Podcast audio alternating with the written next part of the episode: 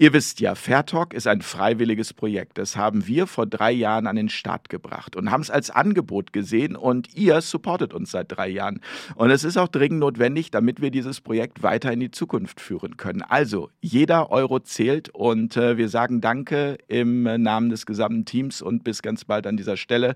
Jetzt startet die Sendung. Danke.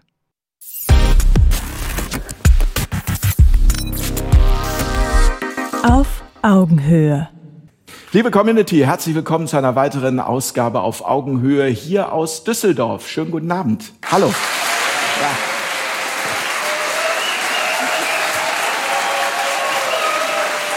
Vielen Dank.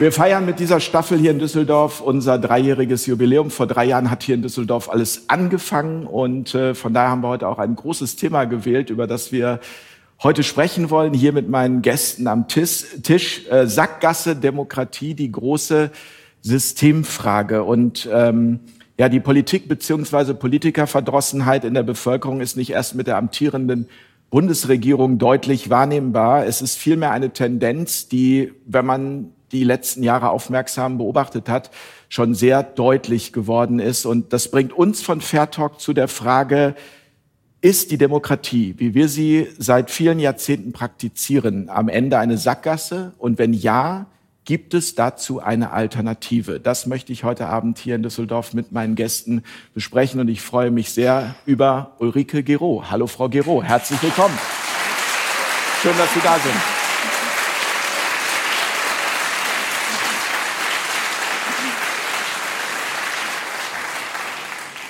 Frau Gero, Sie sind Politikwissenschaftlerin. Ähm, Hand aufs Herz, würden Sie diesen Beruf heute nochmal wählen? Ja, unbedingt. Ja. Ja.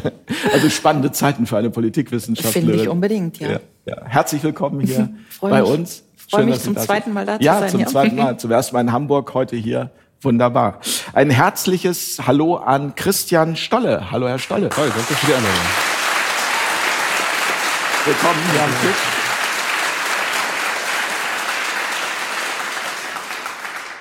Sie sind Türsteher und Publizist. Das ist korrekt. Wie kommt man zu so einer tollen Kombination? Publizist bin ich aus Leidenschaft und Türsteher, um Geld zu verdienen. Wobei die Türsteher-Tätigkeit tatsächlich mit meinem anarchistischen, ähm, mit meiner anarchistischen Einstellung übereinstimmt. Denn da geht es auch darum, dass jeder Mensch sich selbst gehört. Und äh, wer andere Menschen verletzt, der wird dann eben draus äh, kolportiert. Ja. Herzlich willkommen in Danke. der Runde. Danke.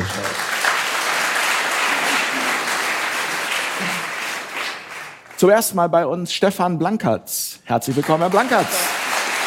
Hallo, schön, dass Sie da sind. Sie sind Schriftsteller und äh, Soziologe. Was macht der Soziologe in einer Runde zur Systemfrage? ich bin Anarchist seit 1970. Mhm. Und ich glaube, deswegen sitze ich hier. Und Soziologie ist eine Möglichkeit, sich mit der Gesellschaft auseinanderzusetzen. Und Sie sind Wortmetz. So, mhm. so, erklären Sie, was ist ein Wortmetz? Ein, ein Wort, Steinmetz ein, kennen wir alle. Genau, ein Wortmetz ist einer, der die harte Sprache bearbeitet. Herzlich willkommen hier in Danke. der Runde und ein herzliches Ja.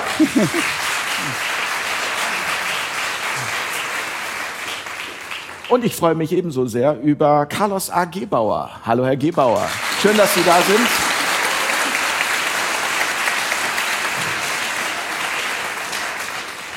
Sie sind Rechtsanwalt und Publizist. Und eine private Frage, läuft die Wärmepumpe schon? Ähm, die Wärmepumpe läuft äh, inmitten meines Körpers, in meinem Herzen. Ja.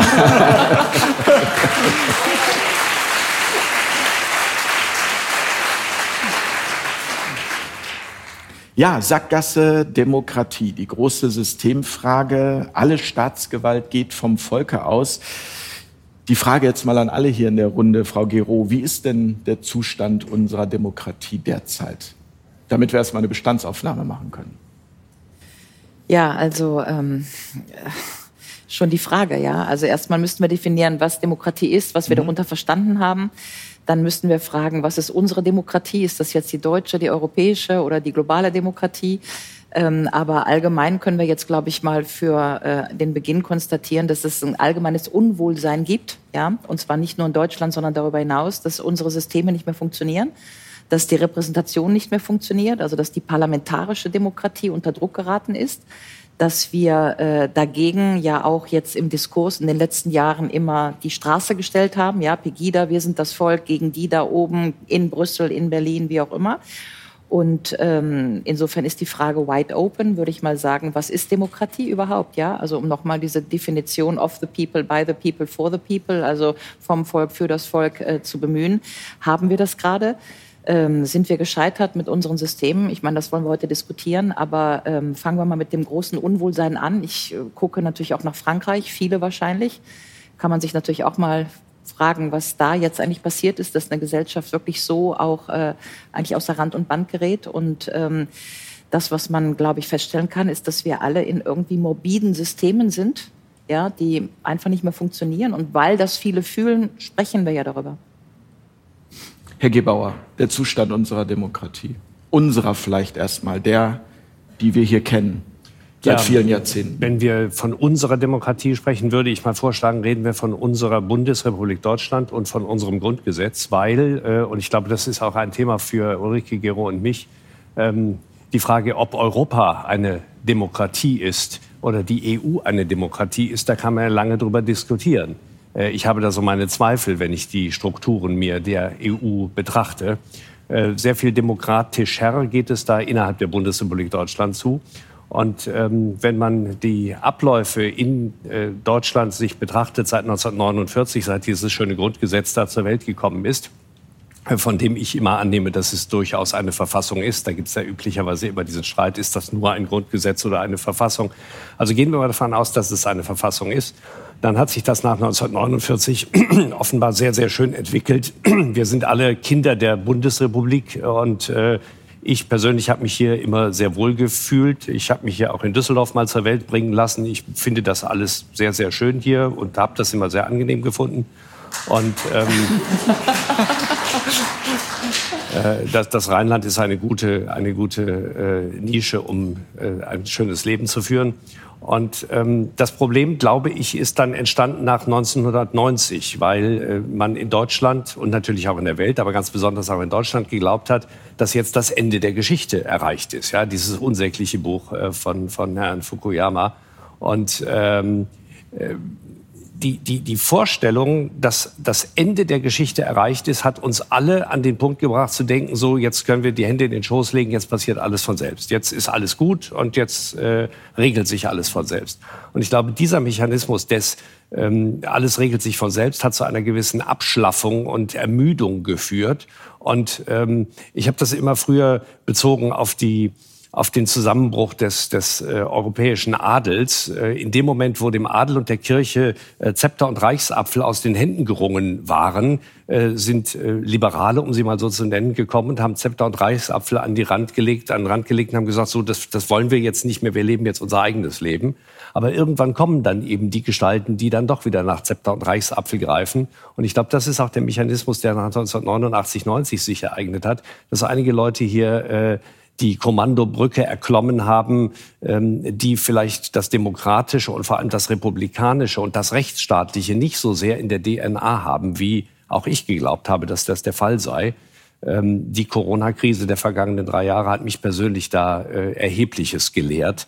Ähm, ich, mein allererster Ansatz, wenn wir heute über Demokratie reden, ist zu sagen, Demokratie ist in aller, allererster Linie mal Demut. Demut vor der Möglichkeit, dass der andere Recht haben könnte.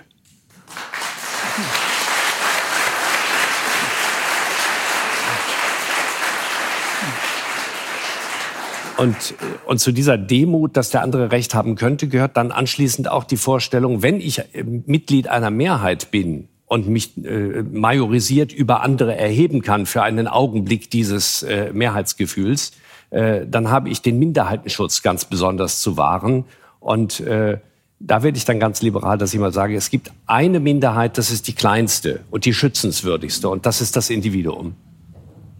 Der Bürger, der Einzelne.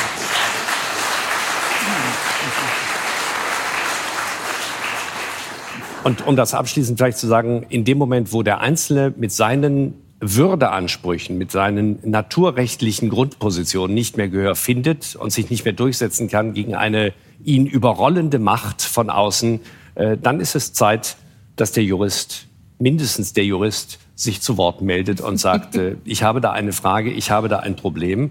Und äh, allerletzte Bemerkung für den Augenblick. Ich habe in meinem Leben viermal geschworen, das Grundgesetz ernst zu nehmen. Und als Anwalt, jeder Anwalt der Bundesrepublik Deutschland, hat berufsrechtlich, Paragraph 1 Absatz 3 der Berufsordnung aller Rechtsanwälte, die Verpflichtung übernommen, das Grundgesetz zu verteidigen, die Rechte der Mandanten zu wahren, den Staat gegen verfassungswidrige Übergriffe zu verteidigen.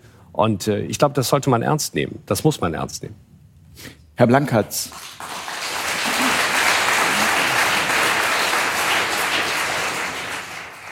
Mit 14 Jahren haben Sie entschieden, Anarchist sein zu wollen, äh, unter anderem, weil es Ihnen in der Schule auch nicht so gut gefallen hat. ähm, erklären Sie uns, wie es dazu gekommen ist. Und was ist der Anarchist überhaupt? Ja, der Anarchist ist eigentlich eine radikalisierte Form von dem, was Herr Gebauer gerade gesagt hat. Das Individuum ist die schützenswerteste äh, Minderheit und es geht um die Demut, dass der andere Recht haben könnte. Ja, ähm, 1970, da war Studentenrevolte. Ich war eigentlich noch ein bisschen klein dafür, aber äh, das, was ich mitgenommen habe, was ich, was ich toll fand, war äh, der Aufbruch zu neuer Freiheit. Und das, was ich erlebt habe, ist der Zwiespalt. Das einerseits ging es um die Erringung von Freiheit und auf der anderen Seite war auch schon damals, waren ja auch schon eben halt Tendenzen ähm, in der Studentenbewegung äh, sehr autoritär zu sein und sehr äh, übergriffig. Und ähm, ich habe mich für das Ideal der Freiheit entschieden. Und dabei bin ich geblieben. Ähm, aber ich praktiziere das, dass ich immer denke, der andere könnte Recht haben. Bis jetzt hat mich noch keiner davon überzeugt, dass eine herrschaftliche Ordnung besser ist. Aber ich, alles, was ich lese und überall, wo ich diskutiere, gehe ich erstmal davon aus, der andere könnte einen guten Punkt haben. Herr Stolle, ähm, der zweite Anarchist am Tisch. Ja, zum Zustand der Demokratie. Ich denke, alle Untersuchungen, wenn man äh, Menschen fragt, zeigen, dass die Menschen auf jeden Fall nicht mehr daran glauben, dass wirklich das Volk in irgendeiner Weise herrscht. Also die Menschen sehen das überall in, in praktisch allen Staaten. Dann gibt es auch Untersuchungen dazu, ähm, auf welche Bevölkerungsgruppen Politiker reagieren. Ob die eher das machen, was die Armen wollen oder die, die Mittelschicht oder die besonders Reichen. Und diese Untersuchungen, sei das der Armutsbericht der Bundesregierung, die zeigen auch alle, dass die ähm, Politiker eher auf die Reicheren äh, reagieren. Das heißt, ähm, das Volk herrscht auf jeden Fall nicht. Das ist sehr offensichtlich, denke ich. Ich nenne das gerne die Korporatokratie. Also es ist ähm, ein Verbund aus äh, Big Business, Big Politics, Think Tanks. Es ist ein Milieu, der besonders Mächtigen in Politik und Wirtschaft, die auch nicht immer alle einer Meinung sind, aber die es gemeinsam unter sich ausmachen, welcher Weg gewählt wird. Und was die Masse der Menschen will, ist eigentlich egal. Das, deswegen ist äh, diese Korporatokratie, ich nenne, äh, nenne das Synonym, Synonym auch tiefer Staat, weil der Staat ja nach Max Weber diejenige menschliche Gesellschaft ist, die innerhalb eines bestimmten Gebiets die das Monopol legitimer physischer Gewaltsamkeit äh, mit Erfolg für sich beansprucht. Und wenn dieses Monopol letztendlich äh, ausgeführt wird. Wir, uns wird gesagt, das macht der Staat, das machen die gewählten Politiker, die Staatsdiener, aber de facto macht es dieser Verbund der Korporat Korporatokratie. Das ist der tiefe Staat, der tatsächlich regiert. Ich denke, das ist der Ist-Zustand. Demokratie ist im Grunde mittlerweile eine Worthülse geworden, die so nicht angewandt wird, weil das Volk nicht regiert. Aber ich denke, selbst wenn wir eine Demokratie hätten, wo wirklich das Volk regieren würde, wäre auch das letztendlich ein Zustand des immerwährenden Krieges des Menschen gegen den Menschen. Weil Politik, so wie ich es verstehe, Staat ist Krieg. Weil Politik und Krieg ist beides die, der, die organisierte Anwendung von Zwang und Gewalt zur Durchsetzung eines Herrschaftsanspruches.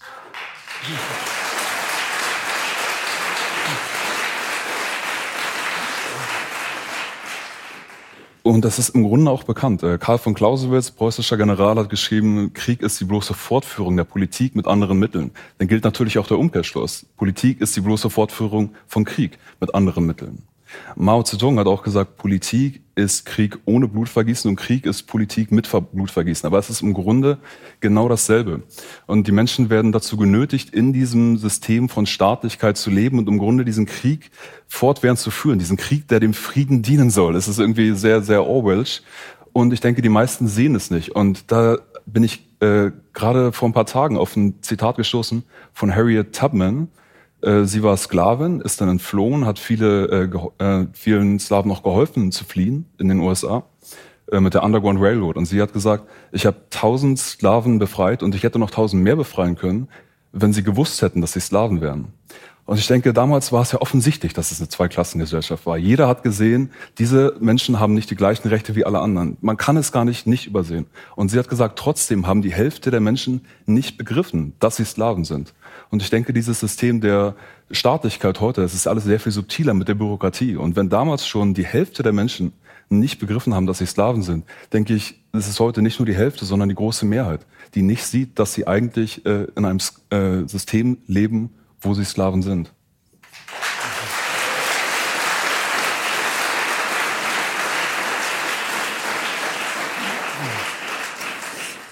Ja, also das scheint ja spannend zu werden, dass wir uns jetzt hier erstmal darüber unterscheiden, ob wir über Anarchie oder über Demokratie reden. Ja, das ist ja durchaus nicht das Gleiche. Ich bin, glaube ich, im stillen Herzen oder Kämmerlein wahrscheinlich auch Anarchistin. Ja, Ordnung ohne Herrschaft fände ich äh, auch sehr schön. Ja. Ähm, die Frage ist, äh, ja, das sollte ich vielleicht nicht so laut sagen, ähm, aber noch sind wir in der Bundesrepublik Deutschland und haben das Grundgesetz und äh, waren ja auch, und da würde ich gerne mal ansetzen, ja, also Ordnung ohne Herrschaft, also nur um mal ein bisschen Salz in die Suppe zu gießen, ja, also ich, ich bin sozusagen idealtypisch dabei, ja, Formen der Ordnung ohne Herrschaft, äh, habe auch einen kleinen anarchistischen Faible, aber stellen wir erstmal empirisch fest, dass wir das als Menschheitsfamilie irgendwie nie geschafft haben. Ja? Also wenn wir jetzt mal Französische Revolution oder die Kommune oder so über die letzten 150 Jahre wandern oder auch die russische Revolution, dann sind alle Versuche de facto der Basisdemokratie historisch empirisch gescheitert. Ja? Bei der Animal Farm war es dann nachher, dass einige doch immer gleicher sind als gleich, also dass sich die Machteliten dann äh, doch wieder in die Herrschaftsposition drängen. Ich will das nur beschreiben, ja, gar nicht bewerten. Bei der Französischen Revolution könnte man ganz schnell den Punkt machen, dass es ja genau daran gescheitert ist. Im Grunde war ja der Satz, äh, was war denn die Französische Revolution? Es war 1789. Ähm, aus Untertanen werden Bürger. Ja, Sie haben von Sklaven gesprochen. Aus Untertanen werden Bürger. Alle Menschen sind geboren frei und gleich in Rechten und Würde. Das ist der Satz, den wir sozusagen als Menschheit 1789 uns erobert haben und der heute übrigens noch der erste Satz in der UN-Charta ist. Ja, den haben wir sozusagen gerettet von 1789 auf 1949. So, der Punkt ist aber, dass als man dann in der Französischen Revolution darüber angefangen angefangen hat nachzudenken, wer ist denn jetzt gleich? Und dann Sies kam vom dritten Stand und gesagt hat, naja, also die, die jetzt also nach diesem Satz gleich sind und die Demokratie machen, sind alte Männer mit Geld. Und dann wurde eben im Prinzip reguliert, dass diejenigen, die jetzt Demokratie machen, also der König weg, aber jetzt Demokratie, das wurde dann nach Steuer, nach Besteuerung sortiert. Draußen waren wie immer die Frauen, ja, natürlich war diese Gleichheit für die Frauen nicht gemeint, ja. Dabei hat natürlich Olympe de Gouges eigentlich die Bastille gestürmt, sollte man kurz mal erwähnen, aber es war ja ein Marsch der Frauen auf die Bastille. Warum? Die hatten kein Brot und keine Milch mehr für ihre Kinder. Insofern hat Olympe de Gouges ja eigentlich diesen Sturm auf die Bastille ausgelöst. Sie ist aber 1793 hingerichtet worden auf der Guillotine. Was ich damit sagen will ist, äh, und ich will Ihnen gar nicht widersprechen, ich will nur versuchen, empirisch zu sagen, dass bei der Französischen Revolution nachher Robespierre gekommen ist mit der Guillotine, weil der Anspruch, dass wir in ein System kämen, in dem alle gleich sind und möglichst noch herrschaftsfrei und alle gleiche Würde haben, natürlich ganz vielen Leuten nicht gepasst hat. Und das war dann sozusagen die historische Schlaufe der Guillotine. Nur um das mal zu beschreiben, wir sind ja dann 150 Jahre durch das Thema Demokratie gewandelt.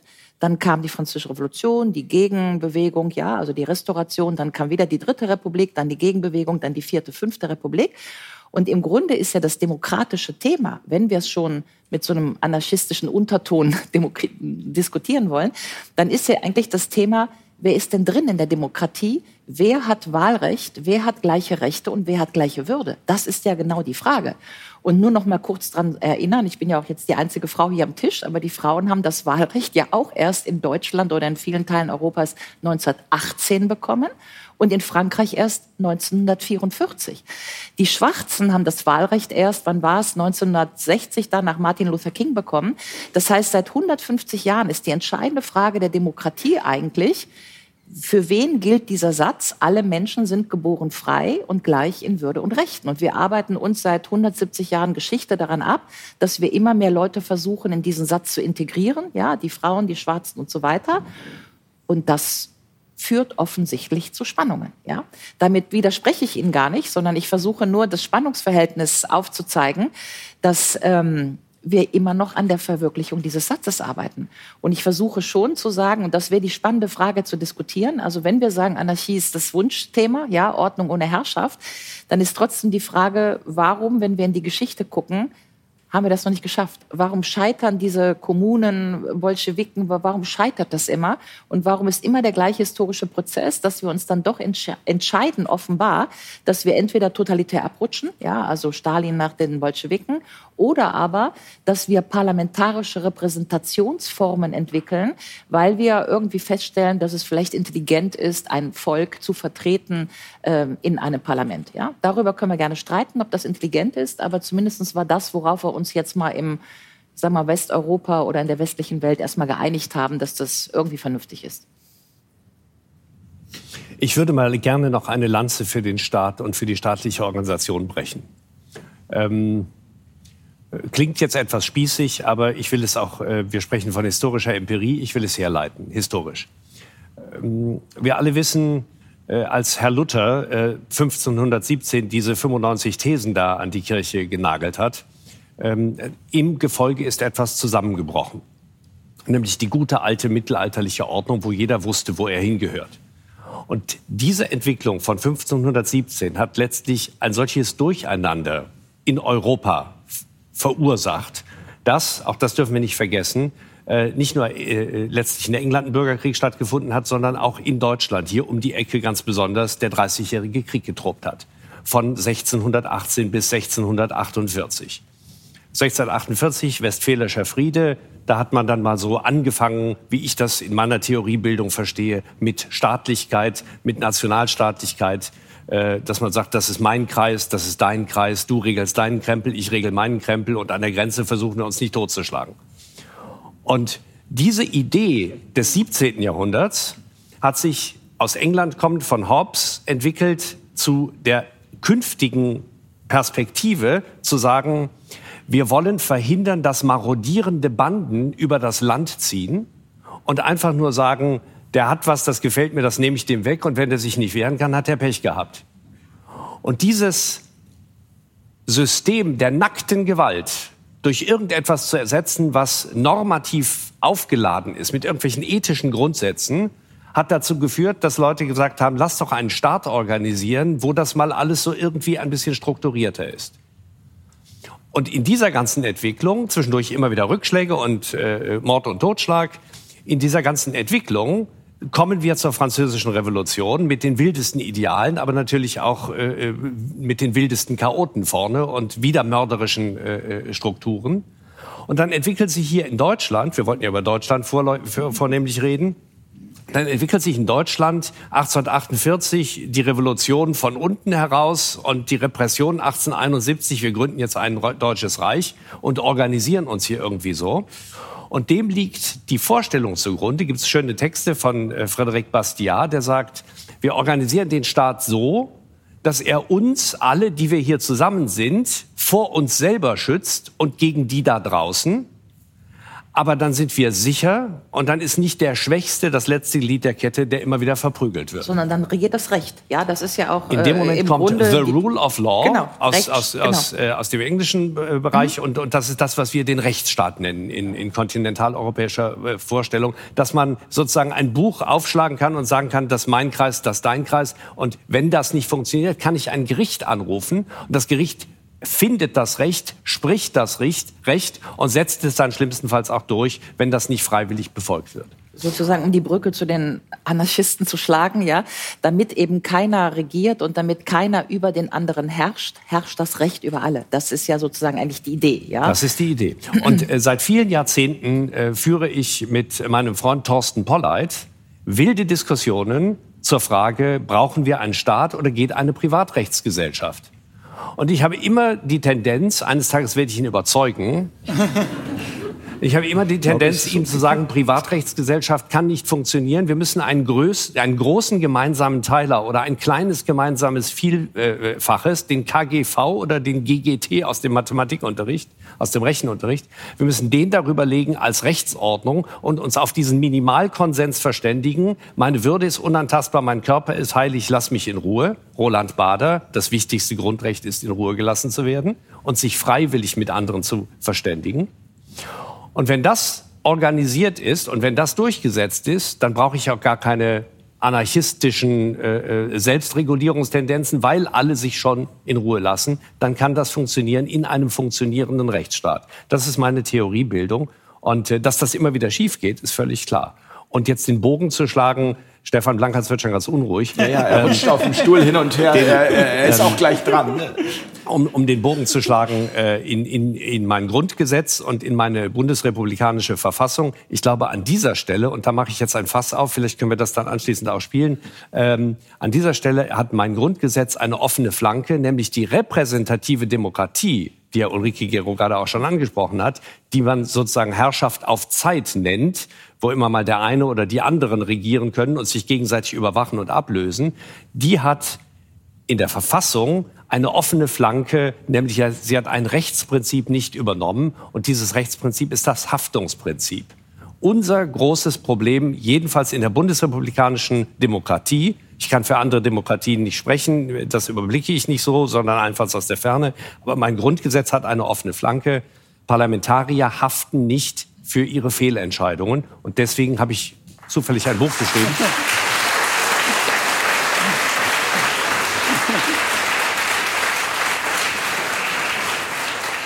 Das Prinzip Verantwortungslosigkeit. Das Prinzip Verantwortungslosigkeit ist schon sozusagen die nächste Entwicklung. Das erste heißt Grundgesetz 2030, wo ich mal den Diskussionsvorschlag unterbreite, zu sagen, was würde eigentlich passieren, wenn wir unsere Abgeordneten so wie jeden Arzt, wie jeden Piloten, für jeden Anwalt, wie jeden äh, Steuerberater für Fehlentscheidungen haften lassen, dann hätten wir plötzlich eine völlig andere Welt. Und äh, ich werde das gleich gerne noch mal weiter ausprobieren, aber jetzt habe ich Wollen wir es in die Kamera halten, oder? Ich finde auch, das ja, das, wir, das, das, können wir später noch machen, auf jeden Fall. Ja. Von, von, Martin Luther bis in mein Haftungsrecht war jetzt ein breiter Bogen. Stefan Blankers ist sehr, sehr tapfer, dass er das alles über sich hat ergeben. Applaus für Herrn Blankertz. Ja, wir sind äh, in bestimmter Hinsicht gar nicht weit auseinander. Ähm, diese ganzen Prinzipien ähm, von Bastiat äh, sich gegenseitig in Ruhe lassen, Selbstorganisation. Ähm, da haben wir einen gemeinsamen Boden ähm, und damit sind wir in einer ganz kleinen Minderheit, äh, wie Sie ja auch wissen. Die Mehrheit ähm, denkt darüber anders, stimmt jedenfalls darüber anders. Und das ist ja genau das Problem. Das, die Idee von Bastiat hat sich ja nicht verwirklicht. Also der Liberalismus ist sozusagen abgewählt worden. Und wir haben zwei Prinzipien in der Demokratie. Ein, dem einen stimme ich zu, dem Minderheitenschutz, und dem anderen stimme ich nicht zu. Das ist, das ist die Mehrheitsregel. Und die Mehrheitsregel ist das Hauptproblem. Also die Mehrheitsregel nicht in freiwilligen Organisationen, sondern in unfreiwilligen Organisationen. Und Nennen Sie mal ein konkretes Beispiel. Ähm, ja, also wenn ich Mitglied äh, des Kaninchenzüchtervereins bin äh, und die wählen einen Vorsitzenden, der mir nicht passt, dann trete ich aus. Ähm, wenn die Mehrheit äh, in der Bundesrepublik äh, eine Kanzlerin oder einen Kanzler wählt, der mir nicht passt, äh, kann ich nicht austreten. Ähm, also müsste ich auswandern. Aber ich wollte gerade sagen, die Möglichkeit besteht ja. Die, die Möglichkeit besteht. Aber wenn ich aus dem Kaninchenzüchterverein austrete, muss ich nicht auswandern. Ähm, das ist schon ein Unterschied. Gleichzeitig kann auch, ich bin auch Mitglied in der katholischen Kirche. Die ist nicht demokratisch. Es ist auch in Ordnung. wenn es mir nicht passt, was der Papst sagt, kann ich austreten. Ich muss nicht austreten, aber ich kann austreten. Das heißt also, wenn wir das Prinzip der Freiwilligkeit haben, dann ähm, ist die Frage, äh, ob eine Organisation demokratisch ist oder nicht, äh, eine Frage der Abmachung. Dies ist übrigens interessanterweise, ja, äh, wenn man ihn genau les, liest, auch das Konzept äh, von äh, Jean-Jacques Rousseau. Er schreibt im Anfang äh, vom Gesellschaftsvertrag, nur diejenigen, die zustimmen der Mehrheitsregel, können Teil dieser Gemeinschaft sein und alle anderen bleiben Fremde. Und die Eltern können nicht für ihre Kinder äh, zustimmen. Also in, wenn man es genau liest, dann beschreibt er eigentlich ein anarchistisches Gemeinwesen. Es ist immer anders gelesen worden, auch in der Französischen Revolution. Und ähm, sowohl die Französische Revolution als auch die Russische Revolution äh, sind in die falsche Richtung marschiert. Sie haben den zentralen Staat ähm, gestärkt, sie haben die Mehrheitsherrschaft gestärkt. Ähm, also sie haben äh, die Französische Revolution hat die Überreste eines ähm, ja sehr viel dezentraleren ähm, Herrschaftssystems auch ein Herrschaftssystem, sehr viel dezentraleren Herrschaftssystems abgelöst. Und es war genau die falsche Richtung. Und das Gleiche gilt für die russische Revolution. Ähm, mit ungeheurer Brutalität, sowohl in der französischen Revolution als auch in der russischen Revolution, mit ungeheurer Brutalität hat sich der Staat durchgesetzt. Und jetzt sage ich noch einen, um den, äh, den historischen Bogen noch mal ein bisschen größer zu machen. Ähm, der Staat hat seit dem ersten Auftreten der ersten Staaten siebeneinhalbtausend Jahre gebraucht, um sich so durchzusetzen, wie er sich jetzt durchgesetzt hat. Und äh, die Geschichte ist nicht zu Ende. Und es könnte ein Zeitalter wieder anbrechen, wo die Staaten wieder auseinanderbrechen, wo wieder kleinere Strukturen äh, entstehen. Das könnte als Gegenbewegung durchaus eintreten. Ich weiß nicht, ob es eintritt, aber, das passiert ja schon, wenn ich da äh, reingehen darf. Ja, also heute Morgen im Deutschlandfunk wurde berichtet, dass jetzt irgendwelche Inseln, die noch äh, nördlich von Schottland sind, so in der Nähe von Norwegen, ja, dass die jetzt beschlossen haben, dass sie auch aus dem Vereinigten Königreich raus wollen, fühlen sich völlig vernachlässigt. Ähm, Super. Die Bewegung kennen wir doch, also das kennen wir ja auch vom Kosovo, Tschetschenien, Katalonien, Schottland. Ja, also ich, ich bin die erste, die nicht bestreitet, dass wir gerade wahnsinnig viele Dezentralisierungs-, Regionalisierungsbewegungen hm. haben, die übrigens nicht neu sind. Gucken wir auf die Ether, die Basken, die schon 1980er Jahre am Start waren, gucken wir auf Tirol, äh, Autonomiebehörde Tirol und so weiter. Also das sind ja keine neuen Tendenzen, ja. Nein, nein, nein. Nur das, und wir sind uns ja auch einig, also dass die Revolutionen in die falsche Richtung gelaufen sind. Ich wollte das nur noch mal sagen, mhm. das habe ich ja gerade gesagt. Also ja, ja, ja. wir hatten immer diese Ambition. Ich wollte ja nur den Tatbestand feststellen, dass es immer wieder menschliche Begehren gab, hm. uns irgendwie basisdemokratisch, würde man heute sagen, revolutionär, radikaldemokratisch zu organisieren und dass diese Versuche in der Geschichte zumindest bisher schiefgelaufen sind und brutal geendet sind. Ja, jetzt können wir uns, wenn wir sagen, wir wollen diese Frage diskutieren, dann müssten wir meines Erachtens diskutieren, haben wir heute ein anderes Bewusstsein? Sind wir gebildeter? Können wir es besser machen? Haben wir andere Technologien? Ist Bitcoin, sind diese ganzen anderen Währungen, die ja dann nicht mehr staatlich organisiert werden, sind das Instrumente, um uns in so eine Gesellschaft der äh, Ordnung ohne Herrschaft zu bringen und so weiter. Das, das finde ich, könnten wir diskutieren. Wir sind ja im 21. Jahrhundert. Wir müssen die Guillotine nicht mehr aufstellen. Also wir könnten ja gucken, wenn wir sagen, wir hätten so einen basisdemokratischen Anspruch, wie würden wir das heute machen? Welche Instrumente haben wir? Ja, aber ich würde trotzdem auch zu, zu Herrn Gebauer noch mal sagen, also ich würde auch schon noch eine Lanze brechen wollen für den Staat, weil am Ende ist das Recht, in Ruhe gelassen zu werden, ja, äh, sicherlich ein ganz wichtiges Recht. Aber die meisten Leute wollen auch eine Autobahn, eine Schule, ein Krankenhaus, ja, und äh, das baut sich jetzt auch keiner alleine. Das heißt, äh, dann müsste man einfach mal darüber reden, was sind die öffentlichen Güter, von denen man meint, dass man sie braucht. Also es gibt auch Leute, die das nicht brauchen. Ich bin da auch ganz frei. Ja, ich war gerade im Tessin, ich war bei solchen Anarchos, die haben schon ihre Solarzellen und die sind schon mit ihren Bienen und so völlig völlig autark unterwegs. Ich kann das auch, ja. Aber ich weiß nicht, ob ich das länger als drei Wochen möchte. Und am Ende des Tages bin ich jetzt gekommen im Flugzeug. Dann gibt es dann irgendwie äh, Infrastruktur, ja. Und Infrastruktur muss verwaltet werden. Und darüber müsste man dann reden. Also was ist sozusagen en plus auf dieses in Ruhe gelassen zu werden und wie würde, wie organisieren wir das? Und wir haben uns zumindest in den letzten, sagen wir mal, 150 Jahren der frühneuzeitlichen Entwicklung darauf geeinigt, dass wir dieses etwas mehr als in Ruhe gelassen werden mit staatlichen Strukturen organisieren. Dass Aber, die heute alle äh, morose sind und dass wir ein Problem haben mit diesem Funktionieren dieser Staatlichkeit, das bestreite ich doch überhaupt nicht. Herr Gebauer, Ja. behalten Sie Ihren Gedanken. Ich würde einmal gerne Herrn Stoller reinholen, nochmal zu diesem Aspekt Anarchie für all diejenigen, die das jetzt sehen und sagen, also für mich war das auch ein Entwicklungsprozess, das überhaupt zu verstehen. Also vor ein paar Jahren hätte ich auch noch gesagt, ja, wieso, das sind doch, das sind doch fast Terroristen, so möchte ich es mal nennen. So wird es einem ja verkauft. Das sind irgendwie ein paar wilde Menschen, die durch die Gegend äh, laufen und irgendwie sich nicht an Regeln halten. So. Und dann habe ich ja über die Corona-Krise und auch über das Projekt Fairtalk und Menschen wie Herrn Stolle kennengelernt. Da wird es ja verrückt. Also das über, entspricht überhaupt gar nicht dem Bild, was ich jetzt von einem Anarchisten habe. So, also vielleicht nochmal da an Sie einmal die Frage für all diejenigen, die damit jetzt noch nichts anfangen können. Was ist Ihre konkrete Idee? Wirklich mal an einem konkreten Beispiel vielleicht auch.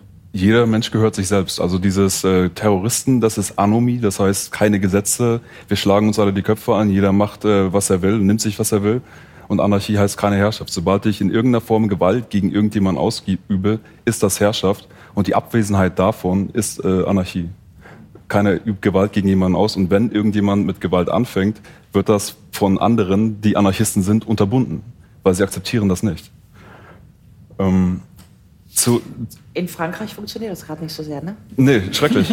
Zur französischen Revolution, ich meine, die waren ja auch nicht wirklich äh, Anarchisten, die das gemacht haben oder hatten ja auch nicht das anarchistische Ideal, sonst hätte es ja auch, äh, sonst hätten sie es ja weitergetragen. Ich denke, in Europa wären eher Beispiele, da kann Stefan Blankert sicherlich mehr zu sagen, äh, äh, in Spanien oder in der Ukraine. Da gab es äh, anarchistische Experimente, die Ja, dann oder auch mit Bukharin in der Schweiz, im Jura übrigens, toller Fernsehfilm, ja.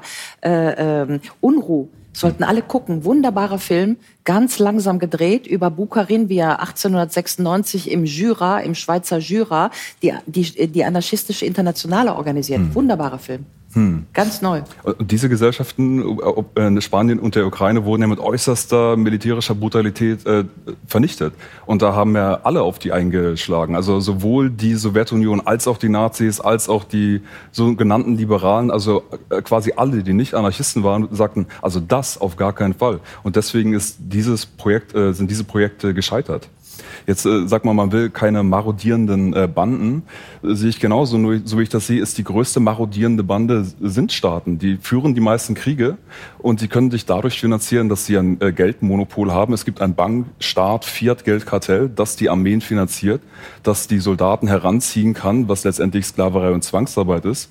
Und ich denke, wenn man nicht Leute per Zwang dazu zwingen könnte, das Ganze zu finanzieren und in diese Kriege zu gehen, würden die Leute freiwillig sicherlich nicht so viel Krieg führen, wie das getan wurde. Jetzt kommt manchmal das Argument ja in einer äh, entstaatlichten Gesellschaft, würde es dann nicht irgendwelche Leute geben, die Menschen finanzieren, um Krieg zu führen in deren Interesse. 100 Prozent würde es das geben, natürlich. Und dann sagt man, ja, also wenn du das nicht komplett vernichten kannst, dass sich Menschen gegenseitig erschießen, dann können wir gleich beim Staat bleiben. So. Aber das, das macht keinen Sinn. Ich denke, wenn äh, man Kriege nicht per Zwang finanzieren kann, würde es natürlich weniger Kriege geben, als wenn man sie per Zwang finanzieren kann. Und auch Da widerspricht keiner. Also ähm,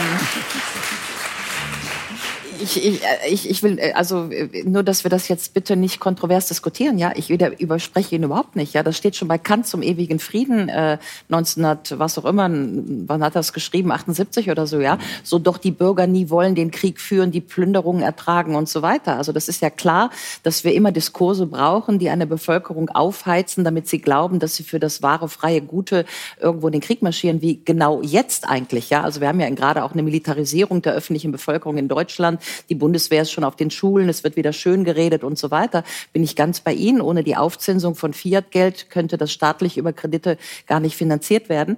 Ich, ich versuche jetzt nur trotzdem den Bogen zu zurück zur Demokratie zu finden, weil äh, das sind schon andere Fragen. Ja? Zu, Ihrem Punkt wollte ich noch sagen, ähm, wir wollen alle Straßen und Krankenhäuser haben. Ich denke, wollen wir auch haben, aber ich denke nicht, dass der Staat der Einzige ist, der das zur Verfügung stellen kann. Denn Menschen haben ein Interesse daran, sie wollen das haben. Es gibt Leute, die Ideen dazu haben, das bereitzustellen. Und ich sehe keinen Grund, warum das nicht stattfinden würde, nur weil der Staat das nicht äh, monopolistisch organisiert. Ich denke sogar, je dezentraler das ist, je mehr Menschen Möglichkeiten haben, das freiwillig zur Verfügung zu stellen, desto besser wird das laufen. Weil wenn der Staat das per Zwang machen kann, dann werden auch schlechte Ideen durchgesetzt und die werden länger durchgesetzt, als es sein müsste. Und wenn jemand das auf eigenes Risiko macht, dann kann er was anbieten. Und wenn das eine schlechte Idee ist, dann wird diese Person scheitern. Aber man kann nicht die gesamte Gesellschaft dazu zwingen, diese schlechte Idee immer weiter durchzusetzen.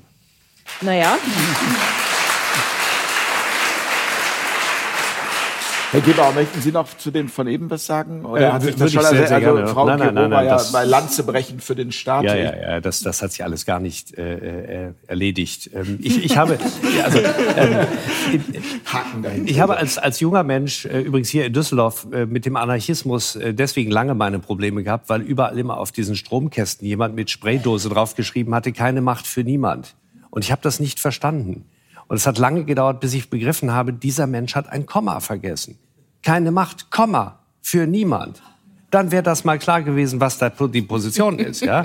Also sozusagen ein Plädoyer jetzt mal für, für Orthographie und äh, Grammatik. Und ähm, das erleichtert ja dann auch das Zusammensein unter Menschen schon. Ulrike Gero hat gerade äh, Kants äh, Schrift zum ewigen Frieden äh, in die 1970er äh, verlegt. Achtung, Achtung. 17. Ähm, 17 genau, ich wollte das nur klarstellen, äh, liebe Ulrike Gero, das war äh, zitiert aus der Ausgabe von 1970, aber nicht äh, zu der Zeit geschrieben. Nicht, nicht, dass es da Schwierigkeiten gibt. 1790, Entschuldigung, Andrea. So, ähm, äh, im Ernst jetzt wieder. Ähm, äh, ein, wesentliches, ein wesentlicher Punkt von Friedrich Bastiat für den Staat ist, dass er sagt, was ist denn unser Problem, wenn wir uns Leute zu unseren Klassensprechern gewählt haben, die uns auf uns aufpassen müssen, die alle Waffen bekommen, um den Frieden innerhalb der Gesellschaft herzustellen. Ähm, wie stellen wir denn sicher, dass die nicht ihrerseits über uns herfallen? Und das ist ja genau das Problem, was wir auch sehen im Staat, wie ich gerade die Kritik auch hier äh, verstanden habe von Christian Stolle, dass er sagt, äh, da haben sich jetzt so Monopole gebildet und die üben ganz äh, äh, aus dem Hintergrund sozusagen übelste Macht aus, ohne dass man es vorne noch äh, so richtig sieht. Natürlich, das ist unser Problem. Das ist unser ganz, ganz zentrales Problem. Und zentral ist auch die Vokabel, äh, die das Problem ist, weil nämlich alles, was sich zentralisiert, immer in dem Anspruch lebt, durch die Zentralisierung einen Qualitätssprung zu erleben. Wir müssen das zentralisieren, im Gesundheitswesen ganz typisch. Ja. Überall werden Kompetenzzentren und Zentren für irgendwas gebildet. Dabei wird immer geflissentlich übersehen, dass jede Zentralisierung von etwas eine Verkleinerung des Kreises derjenigen ist, die zu entscheiden haben. Und ein kleinerer Kreis von Menschen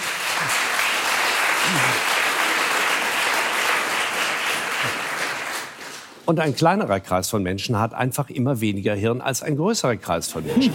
Eines Tages werde ich mal Gelegenheit finden, äh, einen Antrag zu stellen, auf der Documenta in Kassel teilzunehmen. Und dann habe ich eine Idee für eine Installation. Ich will einen kleinen Haufen machen mit den Hirnen aus Plastik oder so einer Zentralverwaltung und auf der anderen einen Haufen von 84 Millionen Hirnen von Bundesrepublikanern. Und da wird ein kleines Schild am Boden stehen, da wird stehen, welcher dieser beiden Rechner hat die größere Hirnkapazität. Ja? Ähm,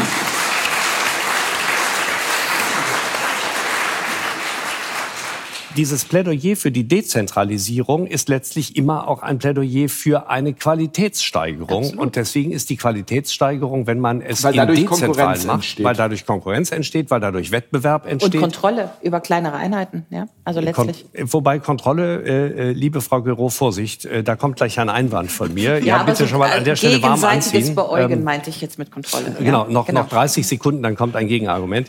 ähm, äh, der, der Punkt ist, ähm, diese, diese, dieser Wettbewerb der Regionen wird ja immer so als ein, ein Ellenbogenwettbewerb äh, dargestellt. Ja? Ich sage das äh, nach rund 30 Jahren anwaltlicher Tätigkeit. Wettbewerb ist was unglaublich Friedliches.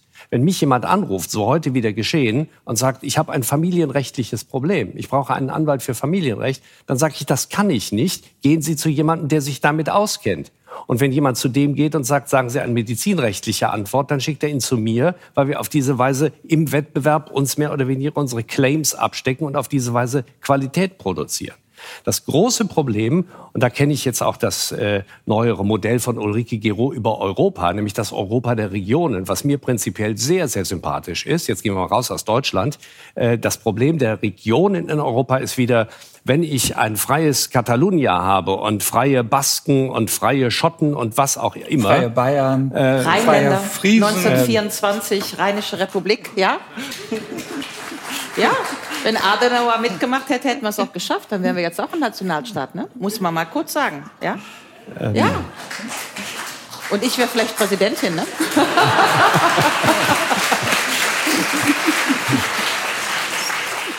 Ich liebe diese Talkrunden auch immer wieder für diese spannenden Erkenntnisse. Ja. Nee, im Ernst, aber Köln, hier, Köln ist jetzt nicht Düsseldorf, weiß ich auch, Allahu Hilaf, ja, aber äh, in, in Köln im Schauspiel vor drei Jahren war das als Stück auf der Bühne, Rheinische Rebellen. Und es ging genau um die, im Grunde die Separatisten, die damals eine Rheinische Republik wollten, ja, und Adenauer hat halt nicht mitgemacht und dann doch gekungelt und dann ist es halt schiefgegangen. Aber so viel zum Thema, wer wird Staat und wer wird Nationalstaat. Wir waren knapp daneben. Da ist mir im ersten Semester, als ich angefangen habe, Philosophie und Geschichte zu studieren, von einem Professor, ich glaube namens Huschberger, erklärt worden an der Universität Düsseldorf, das waren Anarchosyndikalisten, die waren völlig genau. irre. Die haben gesagt, jeder soll eine Waffe haben. Sowas geht ja überhaupt.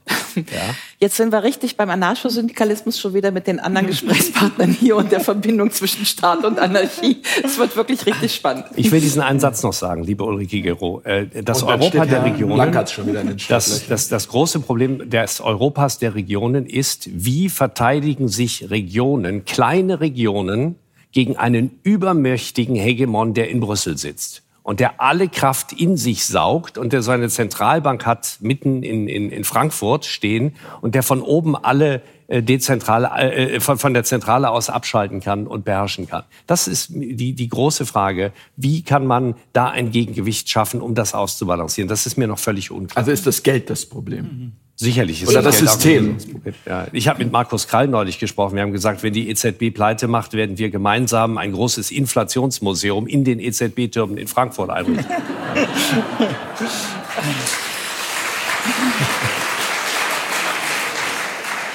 Ich frage mich gerade, was Sie da ausstellen wollen. ja, ja, ich finde das ja sehr interessant, ähm, dass die beiden Vertreter äh, der Staatsidee äh, die besten Argumente gegen den Staat, jedenfalls gegen den gegenwärtigen Staat bringen. Ich möchte äh, noch mal auf dieses Thema zurückkommen der Infrastruktur ähm, und da das auch ein bisschen historisch machen und sagen, ähm, alle Infrastrukturen hat der Staat okkupiert. Keiner hat, keiner hat äh, erfunden. Das heißt also, äh, man kann geschichtlich sehen, dass der Staat immer mehr Infrastrukturen ähm, okkupiert hat. Und nicht nur das, sondern indem er irgendein, ähm, irgendein Tätigkeitsfeld des Menschen ähm, als öffentliches Gut definiert, macht er daraus eine Infrastruktur, die nicht privat zur Verfügung gestellt werden kann. Wenn also irgendjemand mal auf die Idee gekommen wäre, äh, jeder Mensch braucht Schuhe und deswegen machen wir ein Schuhmonopol. Ähm, dann würde man heute sagen, ja, das kann man sich ja nun gar nicht vorstellen, äh, dass irgendwelche unabhängigen Firmen oder sogar Schuster Schuhe machen. Weil jeder braucht ja Schuhe und die Armen hätten dann keine Schuhe und die Schuhe würden auch, äh, die würden auch gar keinem passen, weil die würden. So, das heißt, das, das, das heißt, das heißt also, äh, der Staat hat äh, hat Infrastrukturen äh, monopolisiert, hat sie okkupiert und behauptet dann, sie könnten privat oder sie könnten genossenschaftlich oder was auch immer man als Alternative ähm, äh, dort ansetzt, äh, gar nicht ausgeführt werden. Das ist mein also jetzt muss ich da mal reingehen. Also ähm, wir sind uns einig, glaube ich, an diesem Tisch, dass wir einen großen Vertrauensschwund in Demokratie haben, in Staatlichkeit, in Funktionseliten. Wir sind, glaube ich, alle getrieben von dem Thema, dass das, was in den letzten drei Jahren in dieser Republik, dieser Bundesrepublik, aber auch in der ganzen Welt passiert ist, eine unterirdische äh, Zugriff von Staatlichkeit war auf Bürger und dass uns Freiheitsrechte abgeräumt wurden. Das treibt uns zusammen, ja. Das wobei, treibt, wobei, das Entschuldigung. Treibt, nein, das treibt uns zusammen. So, was ich jetzt argumentieren möchte, ist, dass wir bitte nicht das Kind mit dem Bade ausschütten. Ja, also erstmal würde ich zu Herrn Stoller sagen, wir können gerne über Privatisierung nachdenken und darüber, dass einige Bürger das auch privat machen können, die Brücken bauen, die Krankenhäuser und so weiter. Meistens wird es dann privatisiert, dann gibt es Krankenhäuser für Reiche und sonst gar nichts. Das hatten wir schon im Mittelalter. Da waren die Bürger in der Stadt und das Gesindel außen vor und das Gesindel hatte gar nichts. Ja, in dem Moment, wo das nur privat organisiert wird, ist es meistens so, dass das Kapital durchmarschiert. Deswegen haben wir das ja ja gemacht. Das nannten wir damals Feudalismus und das war der Adel gegen das Volk und nicht mit den Bürgern, die eben, das habe ich schon gesagt, über die Französische Revolution überhaupt aus Untertanen zu Bürgern geworden sind, auf der Grundlage gleichen Rechts. Und dann hat sich über einen längeren Prozess der Parlamentarismus, der parlamentarische und der Rechtsstaatlichkeit herausgebildet.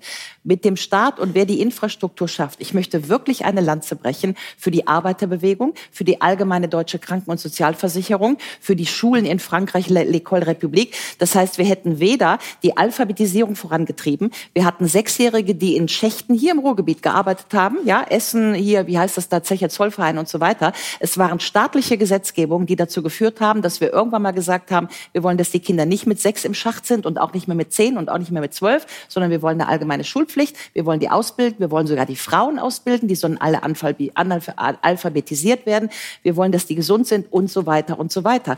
Das heißt, wir können das doch erstmal als staatliche Leistung verbuchen, dass wir einen zivilisatorischen Prozess hatten, in dem gerade das Kapital nicht durchregieren konnten, weil wir damals staatliche Strukturen hatten, die dafür gesorgt haben, dass wir Rechtsstaatlichkeit, gleiche Rechte, Ausbildung, Gesundheit und so weiter den Bürgern sichern.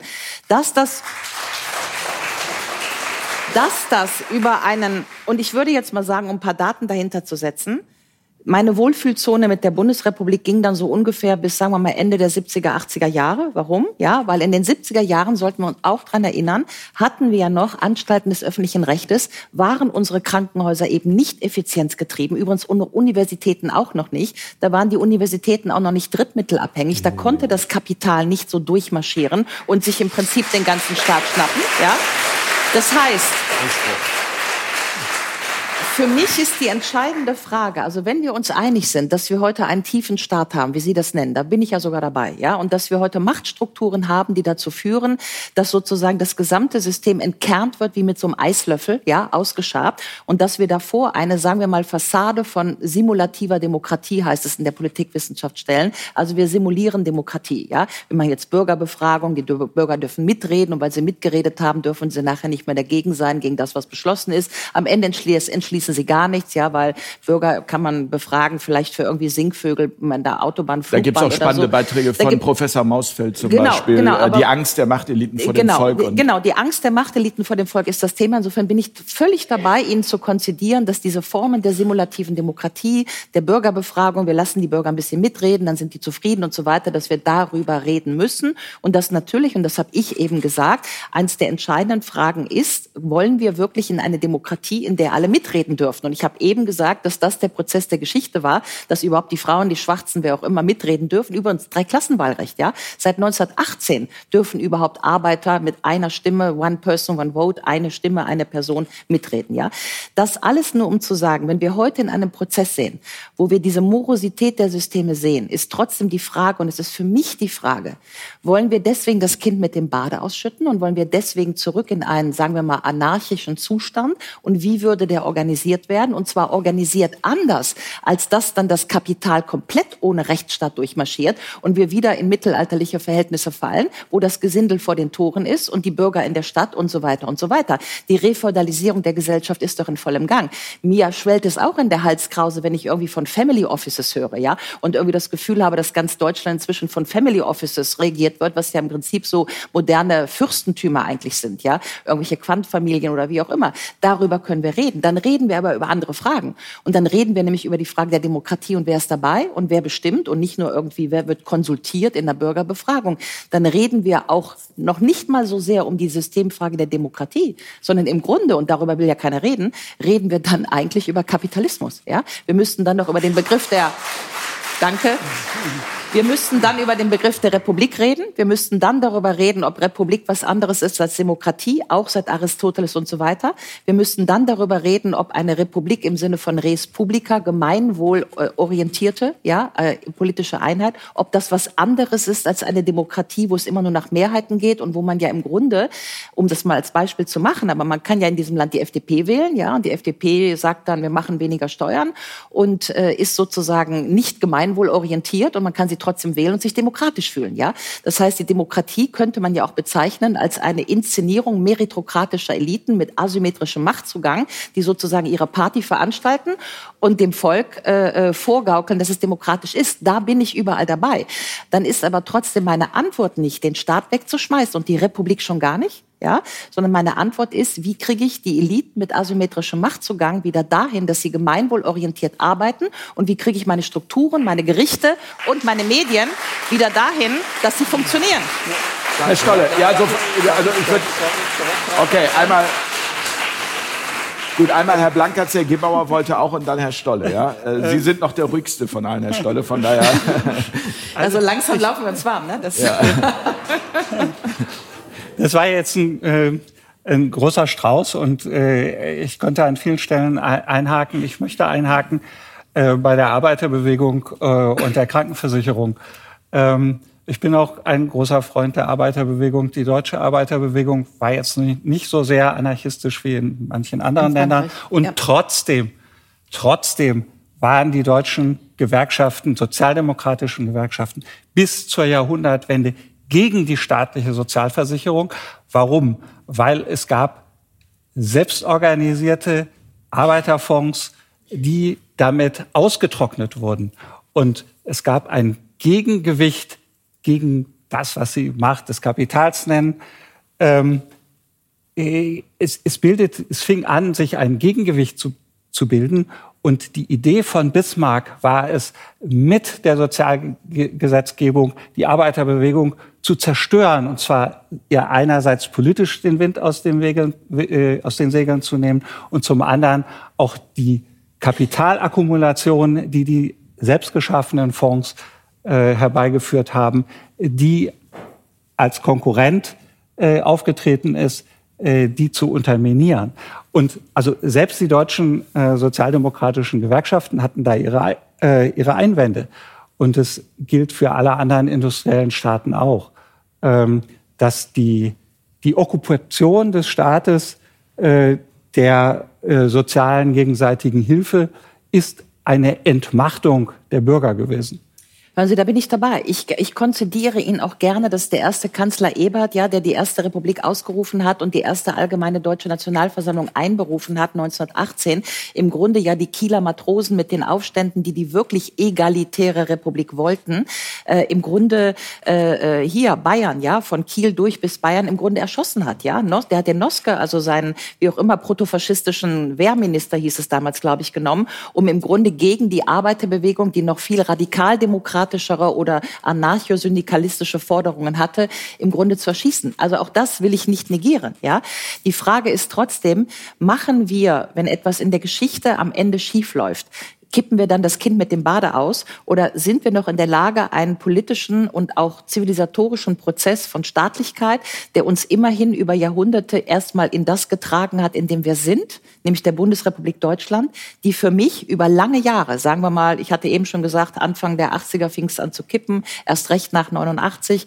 erst recht mit der Neoliberalisierung, dass wir das jetzt mit dem, das Kind mit dem Bade auskippen. Das ist für mich die Frage. Und dann ist nämlich tatsächlich die Frage, sind die Strukturen des Grundgesetzes, darüber reden wir ja, sind die Strukturen des Grundgesetzes so fundamental falsch oder würden wir uns doch heute, wo wir sitzen, erstmal wünschen, dass wir das Grundgesetz wiederbekommen? Also für mich ist doch im Moment die dringende Frage, dass wir überhaupt mal wieder auf dem Grundgesetz sind, dass unsere Gerichte funktionieren, dass unsere Medien funktionieren, dass wir Meinungspluralismus haben. Deswegen sitzen wir doch bei Fair Talk, weil ich nicht mehr bei Land sitzen darf, ja?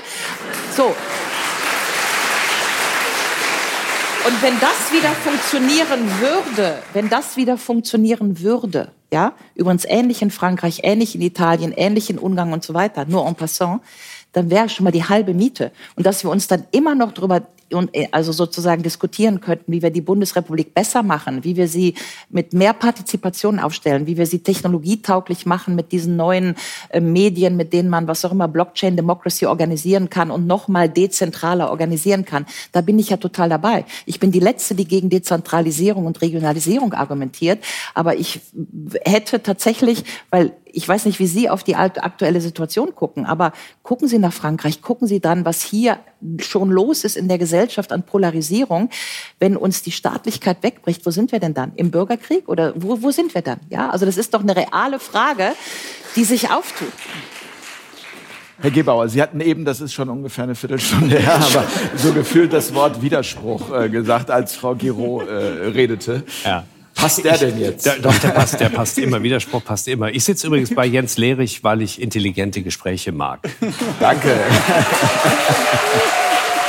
Dankeschön. Und die Tatsache, dass irgendein Herr Lanz noch nicht so weit ist, bekümmert mich nicht.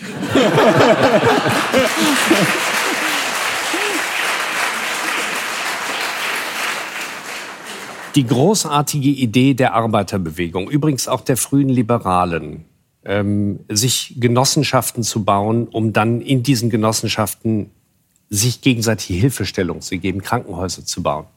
Die ist konterkariert worden von Herrn Bismarck. Und äh, für den Fall, dass irgendwelche 23-jährigen Bundestagsabgeordnete zuhören, Bismarck ist nicht der Erfinder des Herings, sondern das war mal ein Kanzler.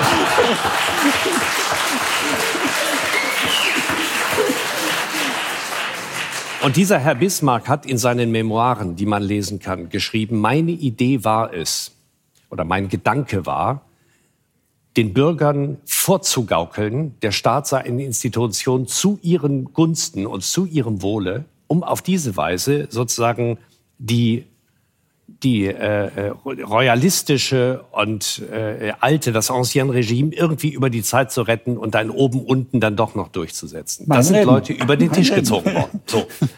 Was ist jetzt passiert mit dieser schönen Idee der Krankenkasse beispielsweise? Und jetzt komme ich mit dem Realitätseinwand, äh, liebe Ulrike Gero. Äh, was ist passiert mit der Krankenkasse? Bis heute gibt es ab und zu plakatiert, ich glaube neulich war es wieder soweit, Sozialwahlen. Ja? Sozialwahlen. Stimmt, da bekommt man immer so einen Umschlag zugeschickt und äh, Genau, weil ich schon so lange, weiß so recht, was er damit Genau, ich finde, mein, Lieblings, mein, mein Lieblingsplakat war dieses Jahr, weil ich schon so lange einzahle, möchte ich auch mitbestimmen. Und dann habe ich erst gedacht, steht jetzt unten auch WDR, aber stand da nicht.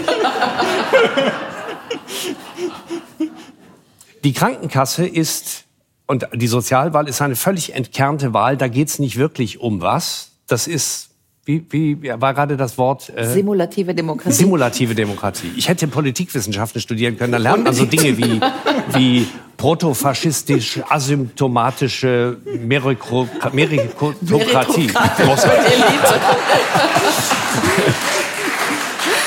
Ich mag das. das, das Jeder hat halt so seine Deformation professionell, ne? oder? Es klingt auf jeden Fall super. absolut Als großartig. hätten Anwälte nicht ihr Anwaltsdeutsch, ja. Ja, doch, doch, aber es ist auch, man, man versteht es auch irgendwie, aber eben nur irgendwie. Aber das, äh, Jetzt aber der Punkt mit der Krankenkasse. Was ist aus dieser schönen Idee der Krankenkasse und des Zusammenkommens der Gesunden, um die Kranken zu schützen, geworden? Und da ist meine These, und da rede ich jetzt wieder als Fachanwalt für Medizinrecht, der sich da ein bisschen auskennt, auch Bücher übrigens geschrieben hat, die nicht hier liegen auf dem Tisch. Diese, diese Idee der gesetzlichen Krankenversicherung ist in der Bundesrepublik Deutschland per heute komplett pervertiert. Ja. Da ist nichts mehr von übrig Genau. geblieben. Ähm,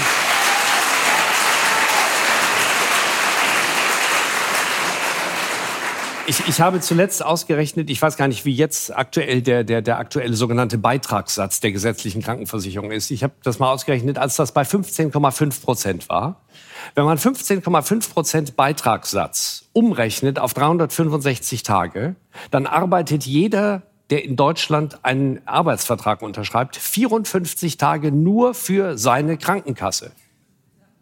So, aber trotzdem. Ich, Vier und- ich muss, ich muss ja, mal gleich. Das, das, Gero, Sie müssen, das, müssen wir aushalten. 54 Tage sind zwei Monate nur für die Krankenkasse. Zwei Monate im Jahr nur für die Krankenkasse zu arbeiten, um dann einen Facharzttermin in vier Monaten zu bekommen und dann sechs Anwendungen dazu, die aber zuzahlungspflichtig. Das ist ein Selbstbedienungssystem für asymptomatische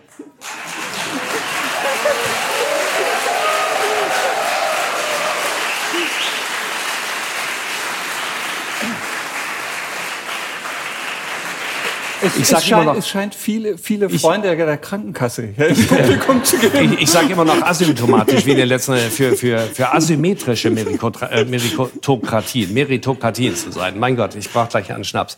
Ähm, Äh, Kommen Sie. wir, wir, müssen, wir müssen auf jeden Fall diese Strukturen endlich dekonstruieren, um sie wieder zu gesunden, weil Da sie im ich Moment auf einem absolut irrsinnigen Abweg Absolut. sind. Ja?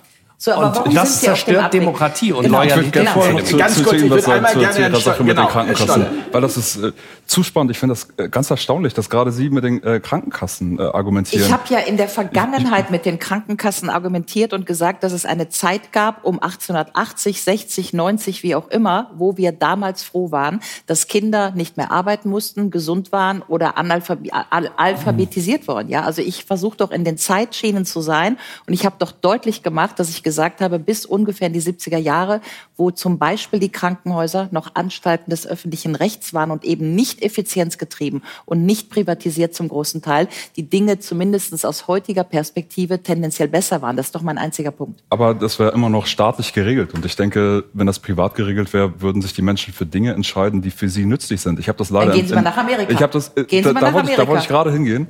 Denn äh, in Amerika war es so, dass die Rockefeller Stiftung den Flexner Report äh, gesponsert hat. Zu, äh, vor diesem Was Report. das? Es, ähm, es war Flexner war noch nicht mal ein Mediziner. Er war, ich weiß gar nicht mehr, was sein genauer Job war, aber er sollte eine Bestandsaufnahme machen des medizinischen Systems und sollte äh, Vorschläge machen, wie man das reformieren könnte. Vorher hatten die Menschen relativ freie Wahl, was sie tun können. Und nach diesem Report wurden sehr viele Ärzte einfach äh, kriminalisiert. Sie durften nicht mehr arbeiten. Es wurde sehr viel standardisiert. Das heißt, es führte zu einer künstlichen Verknappung.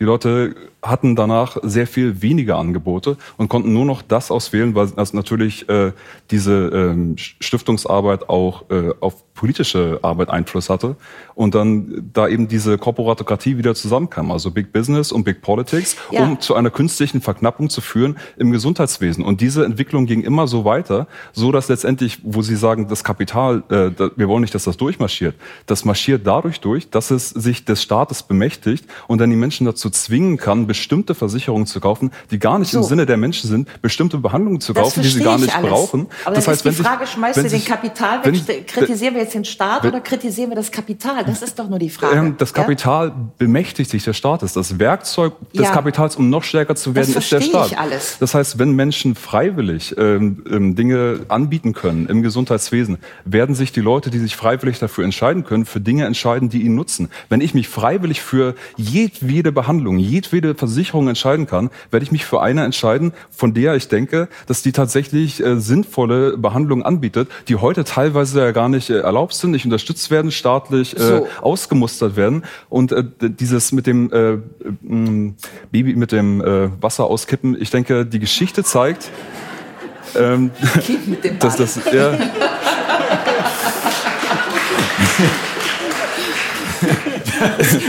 Also fast ein Buchtitel. Ne? Ich, ich denke, die Geschichte zeigt, sobald man äh, einen Staatsapparat hat, einen Herrschaftsapparat, wird er von innen heraus korrumpiert durch den Anreiz, die Macht zu missbrauchen. Er wird von außen korrumpiert, um diesen Lobbyismus, äh, durch Lobbyismus. Und die Geschichte zeigt eindeutig, die Empirie, die psychologischen Studien, sobald Menschen Macht haben, sobald es Machtpositionen gibt, werden diese Machtpositionen missbraucht. Also weiterhin auf dieses bauen zu wollen, ist, äh, und man sagt, man will das nicht wegschmeißen, ist wie darauf zu hoffen, dass es eine Ausnahme gibt, dass plötzlich ein guter Mensch da reinkommt und man ignoriert die Regel.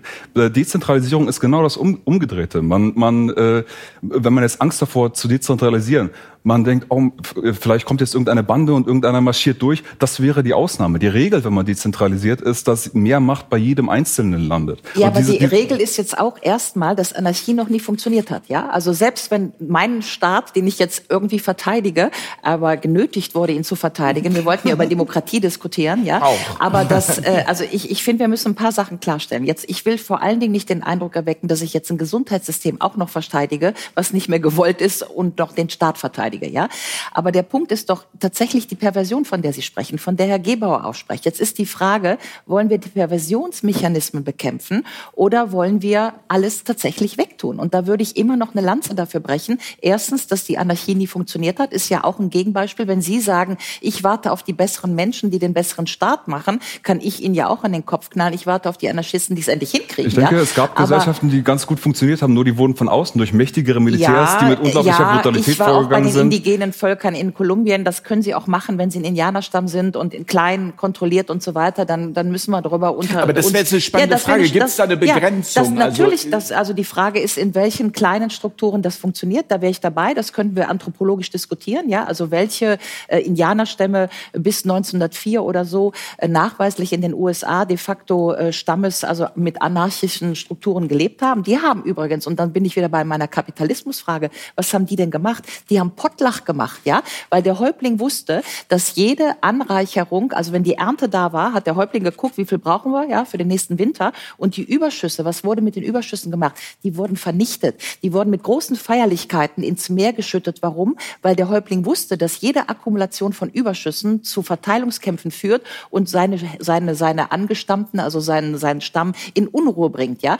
Dann sprechen wir aber über was anderes. Dann sprechen wir nämlich tatsächlich über, Pottlach heißt das, über die Vernichtung von Überschüssen, damit die Gesellschaft nicht, nicht, du sollst nicht horten, damit die Gesellschaft nicht streitet über wer kriegt eigentlich mehr, also mehr als das, was wir brauchen. Das ist eine andere Frage.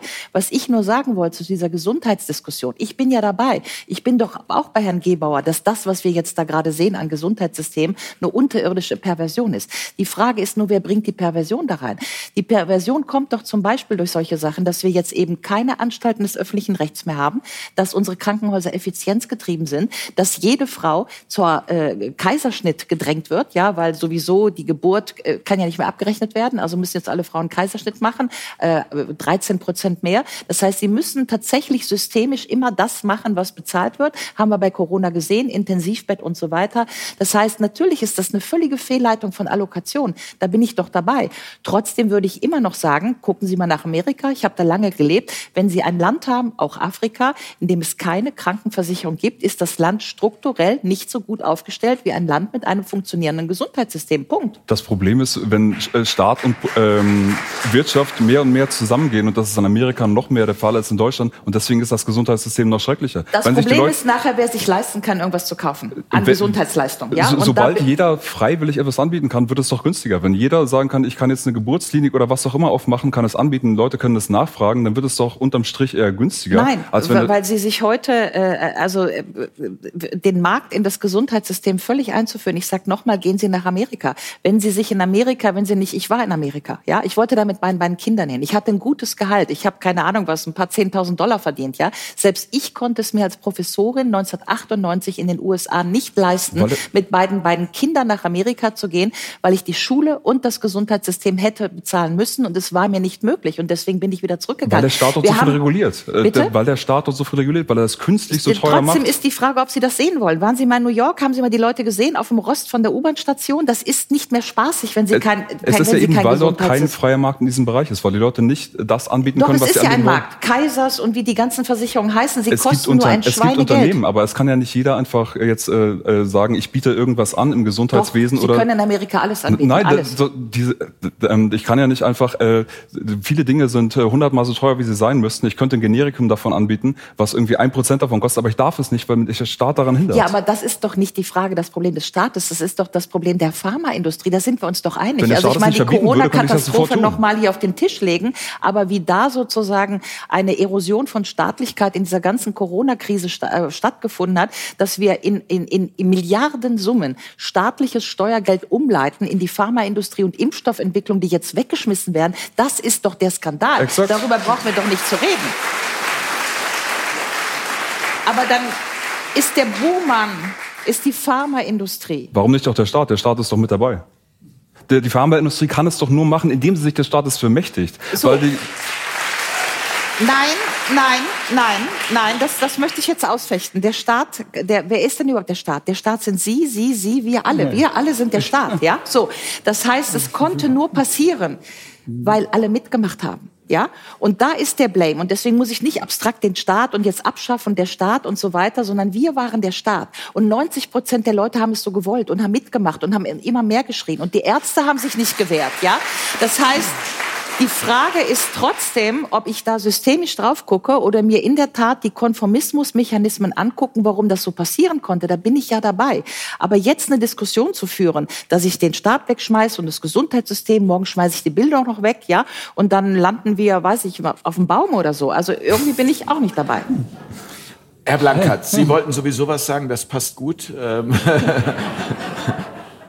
Ja, ähm, ja, äh, wenn 90, wenn, wenn es stimmen sollte, dass 90 Prozent äh, für die Maßnahmen, die ja jetzt hier auch immer wieder diskutiert werden, sind, dann ist das ja ein gutes Argument gegen die Demokratie. Möchte ich noch mal darauf hinweisen. Nein, nein, nein, äh, auch das und, nicht.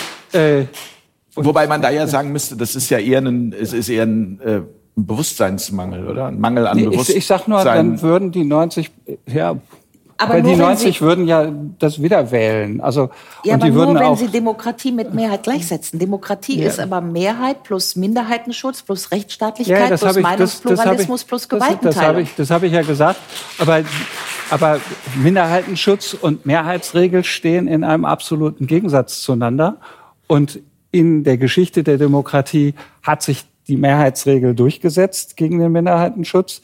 Und das scheint mir systembedingt äh, in der, Dem äh, in der Demokratie so zu sein. Nein, das stimmt nicht. Wir haben und, bei Corona den Minderheitenschutz für die Ungeimpften ausgehebelt, aber grundgesetzwidrig. Das heißt, ich sage nochmal, Demokratie ja. ist Mehrheit plus Minderheitenschutz plus Gewaltenteilung plus Meinungspluralismus. Das ist Demokratie und, und unabhängige Gerichte. Ja, das es, Problem ist, dass wir das alles ausgehebelt haben. Wenn es, wenn es Mehrheitsrecht gibt, dann kann, das, kann die Mehrheit jegliche äh, Regel, die Sie ins Grundgesetz schreiben, ähm, aushebeln.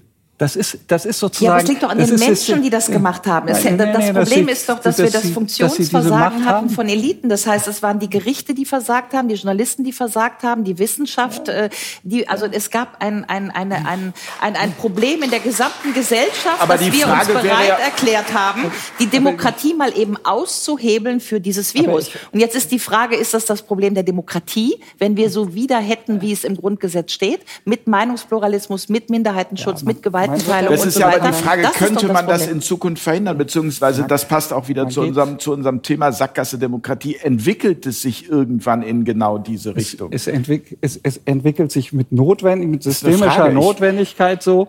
Äh, das ist das berühmte Gesetz von, äh, die Gesetzmäßigkeit von Hayek. Äh, in der Demokratie kommen zunehmend die Schlechtesten an die Macht. und da gibt es bestimmte sozusagen soziologische Gründe dafür. Aber ich, ich muss noch mal äh, auf einen anderen Punkt äh, zurückkommen, nämlich äh, äh Amerika und das Gesundheitssystem. Äh, die staatlichen Gesundheitsausgaben in Amerika äh, sind exorbitant hoch und es stimmt nicht, dass es da nicht eine staatliche Gesundheitsfürsorge gibt. Ähm, natürlich die Mittelschicht fasst die nur mit Pinzette an und aber es sind zwischen 60 und 70 Prozent äh, der Gesundheitsausgaben sind staatlich. Das ist anders als hier reguliert. Es wird nicht über, ähm, äh, über ähm, äh, Versicherungen gemacht, sondern eben halt über die Staatsausgaben. In England haben sie ein komplettes staatliches System. Äh, das ist nicht besser und das ist äh, auch nicht sozialer und es ist auch nicht anders in der Corona-Zeit äh, umgegangen. Und ich möchte einfach, was funktionierende Anarchie betrifft, ich bin ein ganz großer Freund der äh, Uranarchie der indigenen Völker. Äh, mein akademischer Lehrer war äh, ähm, Ethnologe und ähm, damit habe ich mich sehr beschäftigt. Aber ich möchte für eine andere Form von Anarchie ähm, meine Lanze brechen und sagen, der Markt, der Kapitalismus das ist das, was uns am Leben erhält. Und das ist, was alles geschaffen hat, was um uns herum ist. Das sind die freiwilligen Kooperationen unter schwierigsten Umständen, nämlich unter sta äh, starker staatlicher ähm, Regulierung, schafft es der Kapitalismus, uns noch zu ernähren. Und wir wissen, dass wenn Staat Überhand nimmt, dass dann irgendwann auch wieder Hunger auf der Tagesordnung steht. Darf ich zwei terminologische Präzisierungen anbringen? Wenn ähm, Stefan Blankert sagt Kapitalismus, dann ist die große Gefahr, dass missverstanden wird, dass in dieser Terminologie Kapitalismus der Kapitalismus wäre, der aktuell herrscht. Okay. Es geht also nicht um den sogenannten Wall Street Kapitalismus des Fiat Money, sondern es geht um den, was wir um den genau Es geht um den wirklichen Kapitalismus im Sinne einer Marktwirtschaft und einer selbstbestimmten freiwilligen Kooperation von Menschen. Das ist, glaube ich, ein wesentlicher Punkt, um das okay, zu präzisieren. Ja. Ähm, das äh, ist mein, meine erste Anmerkung. Da, da passt, glaube ich, auch kein Blatt Papier zwischen uns beide. ähm, der, der, der Streit äh, zwischen Ulrike Gerockrade und äh, Stefan Blankertz äh, scheint mir wesentlich in der Abgrenzung der Frage zwischen Staat und Recht zu sein. Wir neigen dazu, Rechtsstaat zu sagen oder Staat und Recht und Gesetze in einen Topf zu werfen. Juristisch und insbesondere rechtsgeschichtlich muss man das sehr, sehr sauber auseinanderhalten. Und wenn man das sauber auseinander zisiliert, dann kann man es auch besser verstehen. Recht und eine Rechtsordnung unter Menschen gab es in Europa schon lange, bevor irgendjemand überhaupt nur Staat in unserem Sinne gedacht hat. Die alten römischen Rechtsgelehrten haben die klügsten Rechtsregeln und Rechtssätze formuliert. Alte römische Rechtsquellen, 2000 Jahre alt, finden sich heute fast noch wortwörtlich auf Deutsch in unserem Erbrecht des bürgerlichen Gesetzbuchs. Und es geht um die Republik. Deswegen diskutiere ich immer viel lieber über die Republik als über die Demokratie. Ja? Weil und die, genau. Und, und der Punkt ist, Demokratie ist das Mehrheitsverhältnis äh, und die Republik ist das Gefäß, in dem sich das Ganze abspielt. Mhm. Und die Res Publica, das, was die Allgemeinheit betrifft, wirft also die Frage auf, worüber kann überhaupt mit Mehrheit entschieden werden und was sind Dinge, die die Mehrheit mal so überhaupt nichts angehen. Genau. Und da gehen wir in den Rechtsstaat hinein und stellen fest, wenn wir es recht, also rechtlich betrachten, rein juristisch, dass es eine Unmenge von Fragen gibt, in die sich der Staat überhaupt nicht einzumischen hat, weil sie nur im Bereich des Rechtes sich abspielen. Und das Versagen der staatlichen Rechtsordnung in den letzten drei Jahren hat darin bestanden, dass der Gesetz, dass der Staat Gesetze gemacht hat oder sogar Verordnungen nur unter gesetzliche Normen und denen Vorrang eingeräumt hat vor naturrechtlich gegebenen Rechten. Und das ist genau das Ungleichgewicht, über das wir derzeit diskutieren, wenn wir sagen, es gibt ein allgemeines Unwohlbewusstsein mit diesem Staat. Darf, nur einen Satz darf ich da einen, ein, einen Satz direkt zu, darf ich da, da einen Satz direkt zu sagen? Ich will jetzt gar nicht groß ausholen, sondern nur sagen, äh, aber der Staat, äh, der das vor drei Jahren gemacht hat, äh, der ist ja nicht vor drei Jahren entstanden, sondern das war ja die Geschichte der Bundesrepublik, die zu diesem Staat geführt hat.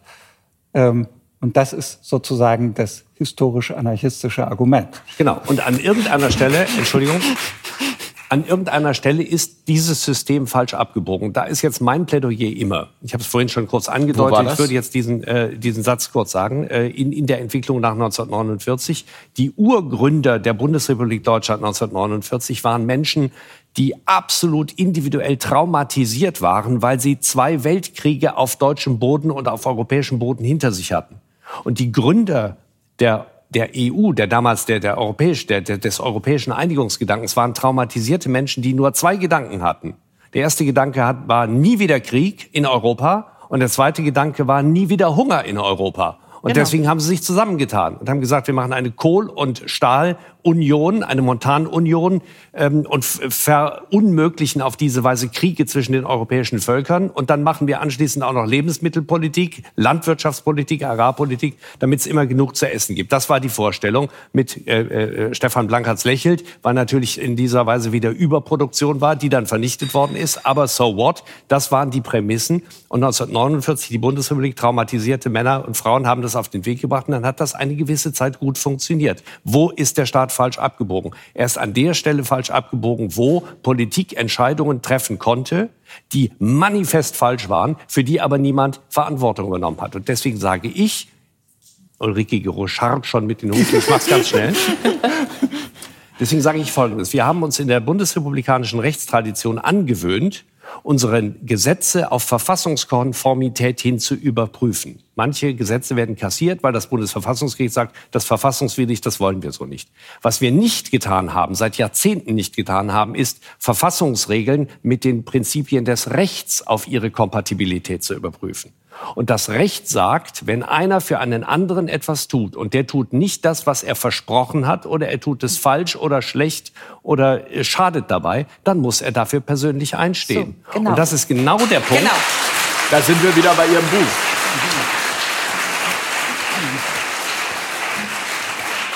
Das ist genau der Punkt, wo ich dafür plädiere, zu sagen, wir müssen unsere Verfassung rechtlich überprüfen anhand allgemeiner Haftungsmaßstäbe und zu dem Ergebnis kommen, derjenige, der falsche Entscheidungen trifft, die zu Schäden führen, muss, muss dafür, dafür, persönlich haften. haften. So. Und wenn er sich beruft auf die Beratung eines Außenstehenden, hat er einen Regressanspruch gegen diesen Außenstehenden, der ihn mit wissenschaftlichem Mantel falsch beraten hat. Und wenn so ein System implementiert ist, dann wird sich eine Corona-Geschichte nie wieder in dieser Gestalt wiederholen können, wie wir es erlebt haben.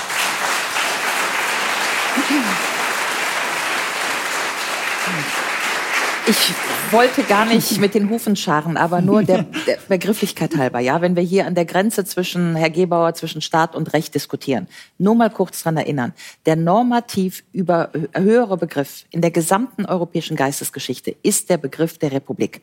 Das fängt an mit äh, also Demokratie übrigens das ja Demokratie bei Aristoteles kommt kurz vor Tyrannei, weil es nämlich tatsächlich die Mehrheit der Straße ist und die Mehrheit der Straße kann richtig brutal daneben liegen. Das haben wir jetzt gesehen. Ja, das heißt eine Mehrheit, die nicht gebrochen gebrochen ist durch Gewaltenteilung, durch Minderheitenschutz, durch Medien und so weiter, kann der Mob sein. Ja, deswegen war Aristoteles immer gegen sozusagen den Mob der Straße äh, und die Demokratie war im Grunde ein völlig pejorativer Begriff. Was wir in der europäischen Geistesgeschichte haben und ich glaube, Herr Gebauer, da komme ich Ihnen wirklich sehr entgegen mit dieser Nahtstelle Staat und und Recht, ist der Begriff der Republik, weil der Begriff der Republik ist bei Cicero nämlich genau diejenigen, die sich egal nach Herkunft und so weiter beschließen, unter gemeinsames Recht zu begeben. Das heißt, sie beschließen, uns regiert das Recht und auch nicht der Staat, sondern wir sind die Republik. Wir heißen ja auch, und ich finde, das ist ganz wichtig, wir sind ja nicht der deutsche Staat. Wir sind die Bundesrepublik Deutschland. Die Franzosen sind die République Française. Die Italiener sind die Repubblica d'Italiana. Die Polen sind die Respospolita. Der Begriff der Republik ist seit 2000 Jahren Geistesgeschichte. Egal, ob Sie bei Cicero anfangen, bei Kant enden, ob Sie Rousseau lesen, es geht immer um die Republik.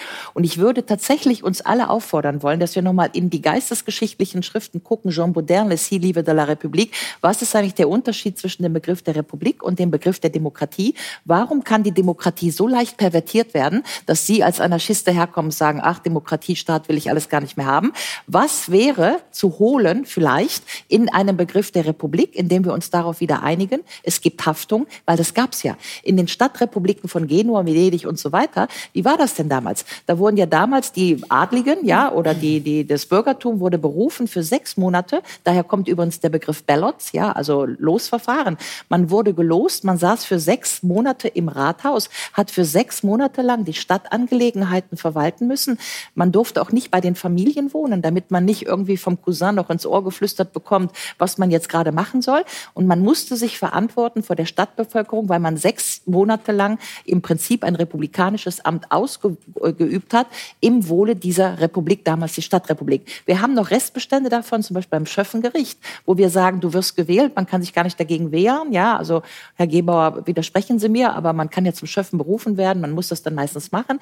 Das sind ja noch so letzte Formen, wo man über Losverfahren im Grunde eine republikanische Ordnung haben möchte. Jetzt ist es natürlich das Problem, dass der Begriff der Republik oder des Republikanismus komplett pervertiert ist wegen Trump, wegen Marine Le Pen, wegen den Republikanern. Ja, also dass sozusagen die Populisten sich den Republikbegriff geschnappt haben und wir deswegen an dieses organische Gemeinwesen, als was es ja mal gedacht war, an das wir gar nicht mehr herankommen. Jetzt reden wir alle über Demokratie und dann stellen wir fest, und da gebe ich Ihnen ja recht, dass die Demokratie komplett unterspült ist vom tiefen Staat, vom Kapital, von Big Business, von Big Pharma und so weiter. Das finden wir bedauerungswürdig, aber dann ist immer noch die Frage, worüber diskutieren wir jetzt? Über den Staat, über die Republik, über das Kapital oder über Anarchie? Na, es, wir, wir, diskutieren am Ende darüber, wie wollen wir in Zukunft miteinander leben und ähm, welche Form äh, gibt es, so miteinander zu leben, dass es eben nicht diese, äh, diesen Macht Machtmissbrauch äh, gibt und dass wir eben tatsächlich möglicherweise über die Dezentralisierung, wie immer das aussteht und da wird, äh, aussieht, da wird jetzt auch meine, meine Frage an Herrn Stolle hingehen. Ähm, ich würde es gerne noch mal ein bisschen also praktischer machen wollen, dieses Dezentralisierung, so wie Sie sich das vorstellen. Also ich stelle mir jetzt einfach vor, es gibt einen, einen, einen Dorf, die sagen, wir wollen als Kommunisten leben, so. Und ein anderes Dorf sagt, wir wollen als Demokraten leben und ein drittes Dorf sagt, wir wollen irgendwie gar nichts, wir wollen ähm, Anarchisten sein? Oder sind die, die dann so leben, auch schon Anarchisten? Also ich habe noch nicht so richtig verstanden, wie soll das in der Praxis funktionieren, weil dieser Vorwurf kam ja auch immer wieder. Schöne Idee, hat aber wohl angeblich noch nie funktioniert, wobei ja auch da wieder die Frage Venezuela, Spanien, da gibt's ja einige Beispiele, aber da würde ich Sie als als Fachmann jetzt gerne mal reinholen. Nur ganz kurz, bevor wir zur Umsetzung kommen. Ich denke, dass diese Systeme der Republik oder der Demokratie überall ähm, letztendlich immer dekadenter werden. Und das hängt nicht nur mit Leuten wie Trump oder Le Pen zusammen, sondern das machen alle Parteien in, in letztendlich allen Ländern und letztendlich kollabieren denn diese ko kollabieren ja. diese Systeme unter ihrem eigenen äh, Wahnsinn und dann entsteht irgendwann wieder was Neues. Und ich, ich denke, man, sieht einfach, dass sich Macht dadurch immer weiter zentralisiert. Äh, Unternehmen und Staat kommen immer weiter zusammen, es zentralisiert sich, es wird immer genau. dekadenter. Deswegen ist die Antwort darauf eine Dezentralisierung, logisch, logischerweise. Und äh, für mich ist das nicht jetzt eine Abschaffung plötzlich von allem. Also ich sehe das ungefähr so. Wir haben jetzt ähm, diese ganzen Strukturen geschaffen, die da sind. Das ist wie ein großes Haus, das gebaut wurde. Und ich bin nicht dafür, dieses Haus einfach abzureißen. Ich denke, man sollte dieses Haus... Welche Strukturen meinen Sie jetzt? Alle Strukturen, poli äh, die politischen also alles, Strukturen, in denen wir leben leben. Genau, die, die gesetzmäßigen Strukturen, in denen wir leben sozusagen, die auch, äh, aber auch materielle Strukturen, alles was gebaut wurde, sei es Krankenhäuser, sei es Straßen, äh, die ganze materielle, rechtliche, der Rahmen, in dem wir leben, ist, ist das große Haus, in dem wir leben, würde ich sagen. Also Und das ich, wollen Sie gar nicht abreißen. Es geht nicht darum, es abzureißen. Ich denke, sinnvoll wäre, dieses Haus zu dezentralisieren, heißt dieses Haus behutsam zurückzubauen. Das ja, heißt, absolut. Teile Stück für Stück zu nehmen, ohne dass das ganze Haus äh, auf einmal zusammenbricht. Und diese Teile, die man nimmt, letztendlich den Menschen zu geben. Das heißt, privatisieren, aber nicht äh, einer bestimmten Clique zu geben, die auch privat ist, so wie das ja häufig passiert, wenn man heute von Privatisierung spricht, sondern das äh, die Menschen zu geben, zur Selbstverwaltung letztendlich. Stück für Stück, Stück für Stück dieses Haus äh, auseinanderzubauen, ohne dass es zusammenbricht und den, den Menschen zu geben. Ich denke, das ist der Bin Weg der Dezentralisierung. Und was dabei entsteht, kann, kann alles Mögliche sein. Das können äh, lokale Gemeinschaften sein. Es können sich auch Leute zu Gemeinschaften zusammenschließen, die gar nicht am gleichen Ort leben, aber auch äh, äh sehr verstreut, aber die äh, an eine gleiche äh, Rechtsordnung sich halten. Aber da Oder hätte ich gerne noch mal Beispiele. Also wirklich, wie hm. stelle ich mir das vor? Deswegen war das schon auch bewusst so gefragt, dieses, da gibt's dann eine kommunistische Ära zum Beispiel. Die sagen einfach, wir, wir finden Kommunismus toll und dann äh, wäre das okay für sie. Die könnten sich so organisieren, solange sie niemand anderen dazu zwingen, da, dazu mitzumachen. Die können auch auf einem lokal begrenzten Gebiet äh, gemeinsam ihr Ding machen und da leben dann nur Kommunisten, weil die dieses Gebiet, äh, die Eigentümer dieses Gebietes sind und äh, so handeln wollen. Sie können aber auch ganz verstreut irgendwo leben und sagen, wir leben nach diesen Prinzipien und tauschen uns untereinander so aus. Das setzt aber diese Bewusstheit voraus, das hatte ich eben auch schon mal bei Herrn Blankatz gefragt, eben nicht zu wollen, dass der andere auch rüberkommen soll. Also das ist aber im, im Sinne von, also ist dann nicht für alle äh, oder beziehungsweise die Gier des Menschen müsste dann irgendwie unterbrochen werden. So dieses Machtbestreben, dass man dann ja vielleicht doch irgendwann, wenn man größer wächst und ähm, es eben eine größere Einheit wird, so nenne ich es jetzt einfach mal, ähm, dass man dann irgendwann so Machtfantasien bekommt und denkt, naja Mensch, erst waren es 2000 Menschen, jetzt sind es 5000, jetzt sind es 100.000. Irgendwann möchte man dann vielleicht doch wieder alle. Also ist das der gemeinsame Nenner ist, jeder gehört sich selbst. Man darf keine Gewalt gegen anderen ausüben. Wenn jemand das tun würde, würden die anderen natürlich alle sehen, ah, da ist jetzt jemand, der will uns, äh, der will andere unterdrücken und erobern. Alle anderen würden sich dann natürlich gegen diese Aggressor zu, äh, verbünden und sagen, so wollen wir hier nicht spielen. Das findet nicht statt. Also, also wer, ich, ich würde Herrn Gebauer einmal kurz gerne, Frau Gero, die, die, die Frage ist natürlich auch äh, schwierig, äh, sozusagen von, von Christian Stolle jetzt zu verlangen, dass er sofort schon einen, einen, einen konkreten Entwurf äh, äh abliefert. Da dafür, wie sich das einstellt. Ich möchte es nur verstehen. Ein, ja, ein Markt ist immer ein Entdeckungsverfahren, wenn man Leute in Ruhe lässt, wie übrigens auch äh, zwangsläufig in der frühen Bundesrepublik, wenn man äh, nicht steuern kann, weil einem die Mittel dazu fehlen, dann wächst von unten heraus induktiv eine Struktur, die dann auch sehr resilient ist. Und äh, was in der, unserer heutigen hocharbeitsteiligen Gesellschaft sich dann für Strukturen bilden werden, wenn man sie denn lässt, das weiß Gott alleine, weil dann die Kreativität völlig neue Wege geht, die wir uns in unseren Köpfen heute noch gar nicht vorstellen können. Ich kann aber, glaube ich, ich kann aber, glaube ich, an dieser Stelle auch ein ganz konkretes Beispiel geben dafür, was für uns allen lebenswirklich und plastisch und anfassbar ist. Äh, ich habe vorgeschlagen, ähm, die Rundfunkanstalten der Bundesrepublik Deutschland als Genossenschaften in das Eigentum derjenigen zu geben, die die Beiträge an diese Rundfunkstationen. An uns. Klar. Ähm,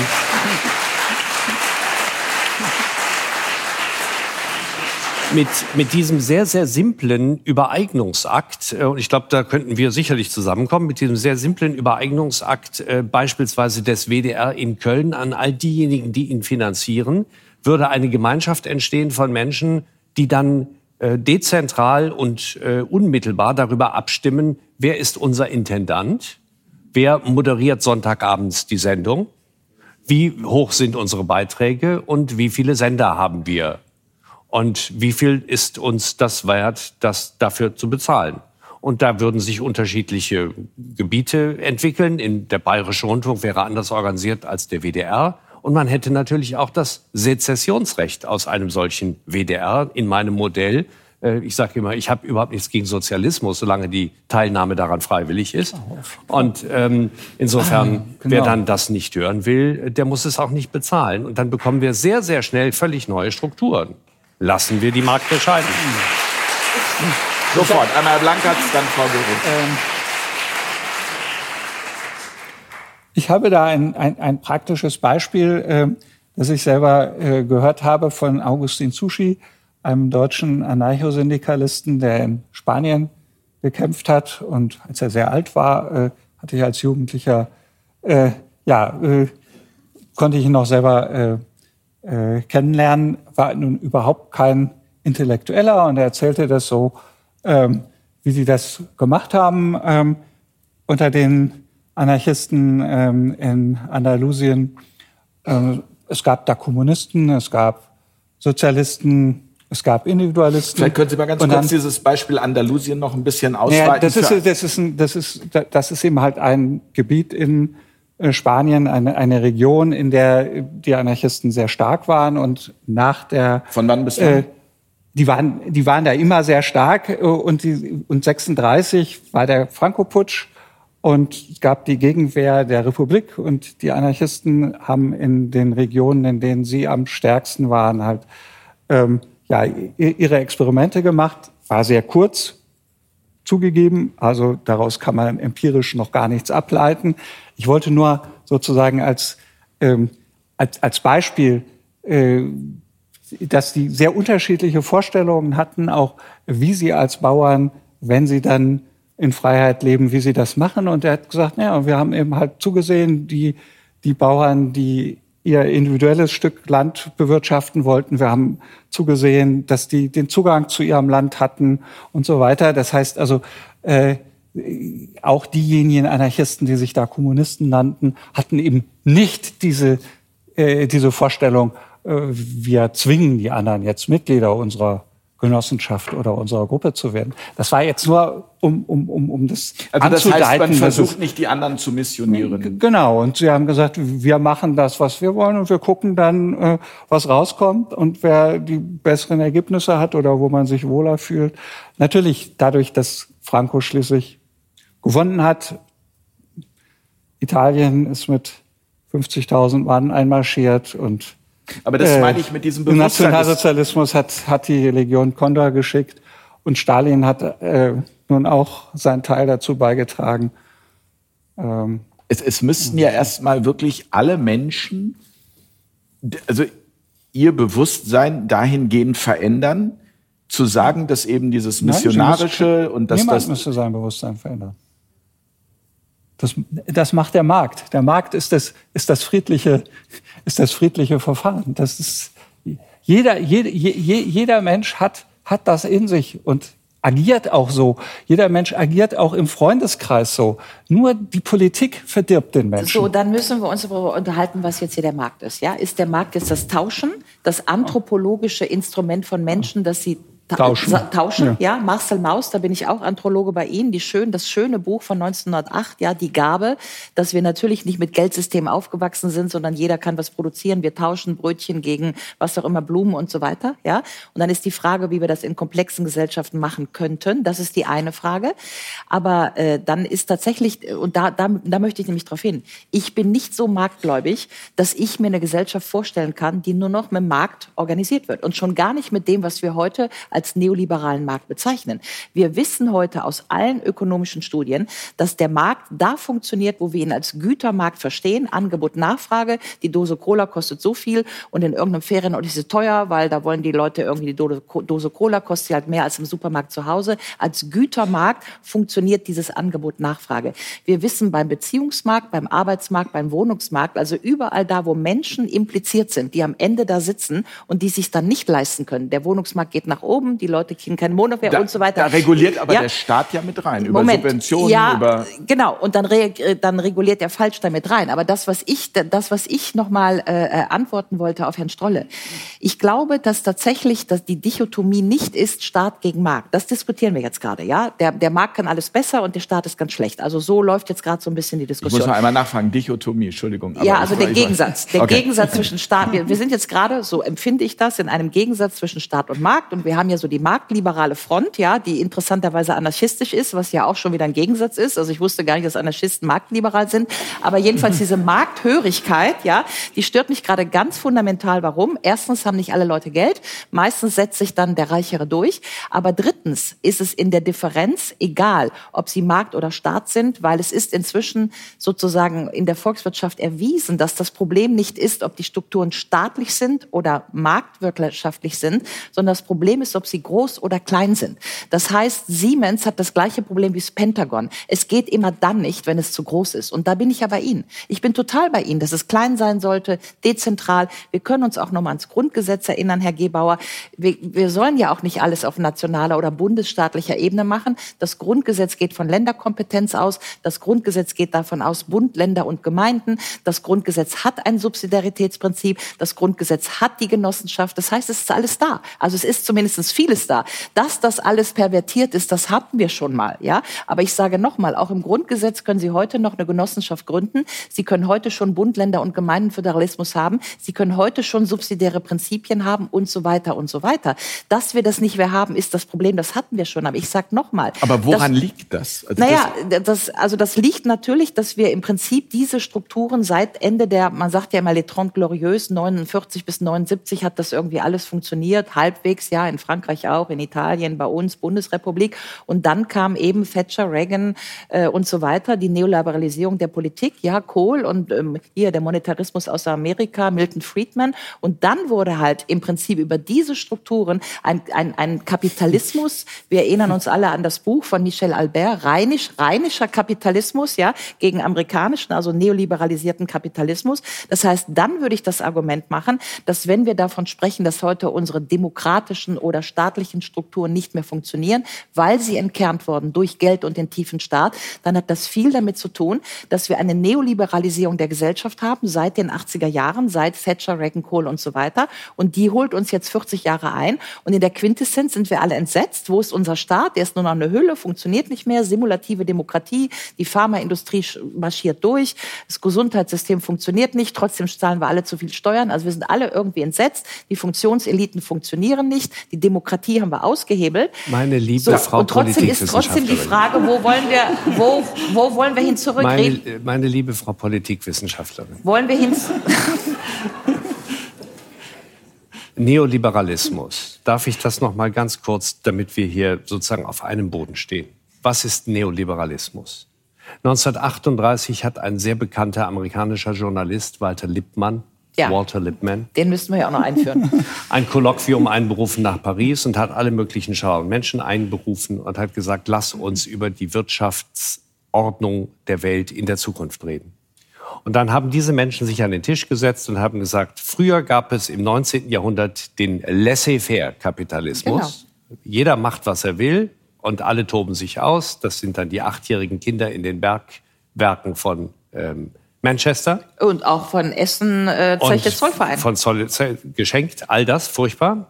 Das war laissez-faire. Und auf der anderen Seite 1938 ein erster empirischer Rückblick aus Paris zurück auf die letzten 21 Jahre. Was ist eigentlich in Russland passiert nach, seit der Revolution äh, 1917? Da war Planwirtschaft, Verwaltungszwangswirtschaft. Und dann haben diese Menschen gesagt, weil sie die Zahlen aus der Sowjetunion hatten und gesagt haben, das sind sehr beeindruckende Zahlen, die unsere Moskauer Freunde hier vorlegen. Da geht's ja richtig voran mit den Traktoristen. Dann haben sie gesagt, wir möchten jetzt mal Folgendes machen, weil wir Intellektuelle sind. Wir bringen jetzt mal die guten Ideen des Liberalismus mit den guten Ideen des Plans sowjetischer Prägung zusammen und wir schaffen etwas Neues. Wir schaffen den Neoliberalismus. Das war der Gedanke des Neoliberalismus im Kolloquium Walter Lippmann 1938 in Paris. Gibt es eine schöne äh, Doktorarbeit zu von Philipp Blickert. Sehr, sehr lesenswert. Ganz spannend zu lesen. So.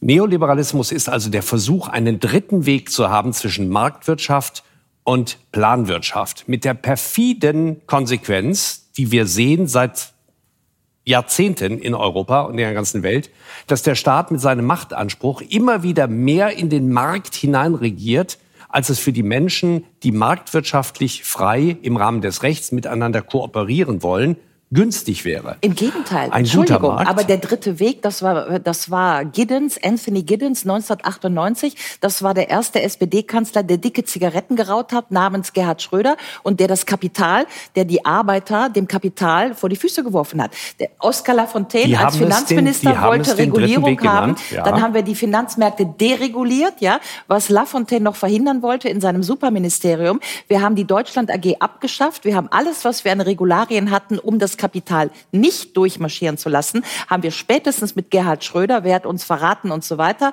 aufgekündigt. Und dann ist es erst losgegangen. Und dann kam Hartz IV. Und Hartz IV wurde uns noch verkauft als die tolle Liberalisierung. Aber was hat denn Hartz IV gemacht? Hartz IV hat im Grunde die unteren Klassen, das untere Fünftel, komplett dem Kapital überantwortet. Sie möchten heute nicht in einer Hartz IV-Familie groß werden. Das wurde auch noch unter einer SPD, wer war dabei? Die Grüne Partei, ja. Das wurde alles beschlossen. Und davon zahlen wir heute noch den Preis. Davon Wären haben wir wir, heute noch ein Prozessgegner, unteres Fünftel wären wir jetzt Prozessgegner, würde ich den Vorwurf erheben, dass wir einen 60-jährigen Sprung nach vorne getan haben, um mein Argument zu zerstören.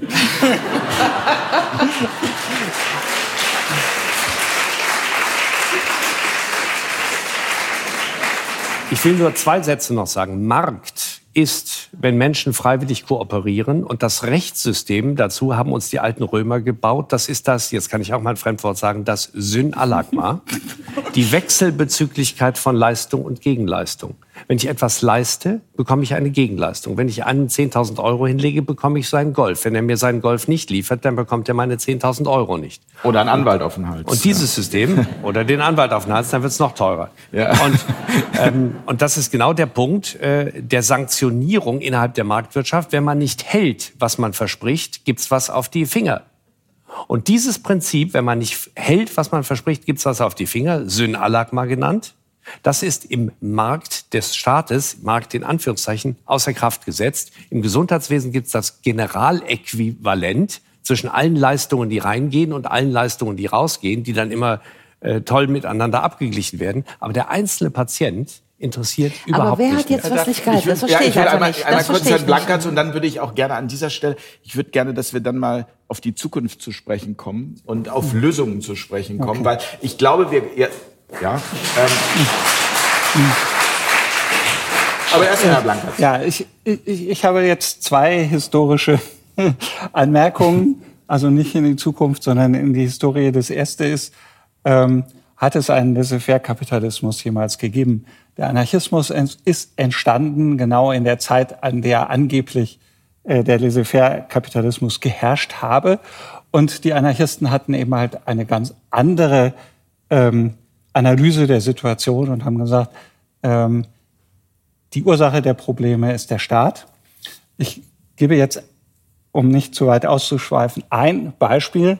Gustav Landauer 1911 ähm, hat sich als Sozialist bezeichnet und hat gesagt, der Sozialismus, der, der in die ganz falsche Richtung geht, ist derjenige, der sagt, dass der Staat noch weiter in die Wirtschaft interveniert, als er es bisher tut. Das sagte er als Sozialist. Er hat gesagt, der Staat interveniert schon zu viel zu diesem Zeitpunkt. Das Zweite ist, was den Neoliberalismus jetzt nicht äh, in deiner historischen Perspektive, sondern Thatcher und, und Reagan betrifft, äh, da habe ich auch eben halt einfach eine andere Analyse. Ich würde sagen, der Staat war zu dem Zeitpunkt in einem Punkt, dass er im Prinzip handlungsunfähig war. Also es gilt ganz besonders für England. Und man hat für eine ganz kurze Zeit äh, den Neoliberalen ein ganz kleines Fenster geöffnet, damit der Staat überhaupt wieder ähm, handlungsfähig war. Das heißt, äh, sie haben es ein bisschen zurückgefahren, aber so viel, also in Wirklichkeit, die Staatsquote ist nicht wirklich zurückgegangen. Die Staatsausgaben sind nicht zurückgegangen. Die Gesetze sind nicht weniger geworden. Die Regulierungen sind nicht weniger geworden. Also ganz, ganz wenig ist da passiert in die Richtung. Die Regierung Thatcher ist die einzige Regierung in der Weltmenschheitsgeschichte, die jemals effektiv Staatsschulden zurückgezahlt hat. Ja, das aber gut. Sehen. Aber das ist, also, und während Dragon hat die größten Staatsschulden bis, ja. bis dahin überhaupt äh, Margaret Thatcher ist auch die Einzige, die gesagt hat, there's no such thing than society. Es gibt so etwas nicht wie eine Gesellschaft. Und wer da heute nach Großbritannien recht. guckt, ja, der kann das äh, sich angucken. In Großbritannien funktioniert gerade gar nichts mehr, ja, weil der Brexit natürlich auch ein Übel ist und die Briten im Moment schon wieder damit beginnen, eine Diskussion zu führen, ob sie nach Europa zurück wollen. Ich kann nur sagen, fragen Sie mal irgendwelche Jugoslawen, Ex-Jugoslawen, ja, sogar Leute Russen, ja. Ich bin jetzt die Letzte, die hier irgendwie Jugoslawien, Tito oder die Sowjetunion erst recht nicht irgendwie loben möchte. Trotzdem, wenn Sie mit diesen Leuten erstmal reden, stellen die alle fest, nach der Auflösung der Sowjetunion und nach der Auflösung von Jugoslawien geht's allen schlechter. Gucken wir uns den Balkan an, was da los ist. Kleine Einheiten, Kosovo, Albanien immer noch kleiner.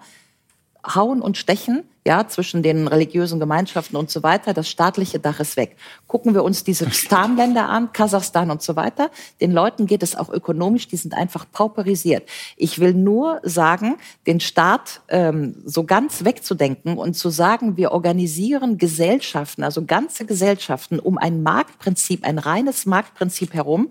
Das hatte man, glaube ich, im Mittelalter als Feudalismus benannt. Dann hatten ein paar Leute Geld und die hatten den Markt und sich aufgeteilt und die anderen hatten gar nichts. Ja. Um, genau, und da, das ist ein guter Punkt, um wirklich einmal in die Zukunft jetzt zu schauen. Ähm, und Herr Stolle, ähm, ich weiß von Ihnen, Sie sind ja so als Weltenbummler auch viel rumgekommen. Ähm, und da würde mich jetzt erstmal interessieren, gab es so einen Ort auf dieser Welt, wo Sie gesagt haben, da fühle ich mich besonders wohl? Und wenn ja, äh, was war denn da für ein politisches System? Ähm, nö, also gab's nicht. ich, ich, ich, sorry, aber ich verstehe nicht. Nee, danke man, für die ehrliche äh, Antwort. ich verstehe nicht, wie man Feudalismus Leibeigenschaft gleichsetzen kann mit freiwilligem Austausch. Das verstehe ich nicht. Ähm. Ja, aber der Austausch ist ja nicht freiwillig. Wenn Ma einer Geld hat und einer kein Geld hat, ist der Austausch nicht mehr freiwillig. Das übersehen Sie die ganze Zeit. Also Sie übersehen doch, dass einige Leute Geld haben und andere keins. Und in dem ja, Moment, wenn Sie dann sagen, wir machen das jetzt nur nach Marktprinzipien und zwar für Bildung und für Gesundheit und so weiter und so fort, dann sind wir wieder in meinen Augen in einer refeudalisierten Gesellschaft, wo die einen alles haben und die anderen eben nichts haben. Wir können das wollen, wir können das auch gerne diskutieren. Ich bin nicht dabei. Die größte Zentralisierung von äh, Macht und Geld gab es immer dort, wo der Staat am stärksten war, wo sich die Menschen des Staates bemächtigen konnten. Und da, wo Macht am meisten dezentralisiert war, wo der Staat am Aber schwächsten war, war Reichtum Sie, am, am, Sie, am weitesten so, verbreitet. Sie tun immer noch so, als wenn ich gegen die Dezentralisierung wäre. Das habe ich, glaube ich, gleich zu Beginn gesagt. Ich habe jetzt mehrfach gesagt, dezentrale Strukturen Bund, Länder und Gemeinden, kleine Strukturen, alle meine Schriften sprechen dafür. Die Frage ist nur, warum man dezentrale Strukturen nicht mit Staatlichkeit verkoppeln kann und warum Sie immer sagen, dass man dezentrale und kleine Strukturen nur mit Markt organisieren kann. Ich habe Ihnen gerade gesagt, gucken Sie mal auf den Balkan, das sind jetzt echt kleine dezentrale Strukturen, Aber da funktioniert gerade mal gar nichts. Staaten, ja? es, geht, es sind immer noch Staaten, es ist immer noch Staatsgewalt und dort setzen sich dann immer die Reichen durch. Sie sagen, Sie wollen nicht, dass sich die Reichen durchsetzen, Sie machen es dort, wo sie sich äh, des Staates bedienen können und den als Instrument benutzen können. Ja, aber die Reichen setzen sich sowieso immer durch, es sei denn in diesen indigenen Völkern, darüber können wir diskutieren, da ist eine interessante Debatte. Ich hatte das Pottlachfest eben hingetan. Das hat aber zur Voraussetzung, dass sie Überschüsse, Kapitalüberschüsse vernichten, damit kein Distributionskonflikt entsteht. Das ist doch mein Punkt. Ich bin gerne für die Revolution, ja. Also wir können gerne mal über wirklich egalitäre Konzepte nachdenken, die diesem Satz, alle Menschen sind geboren gleich in Würde und Rechten, die diesem Konzept nahe kommen. Darüber können wir nachdenken.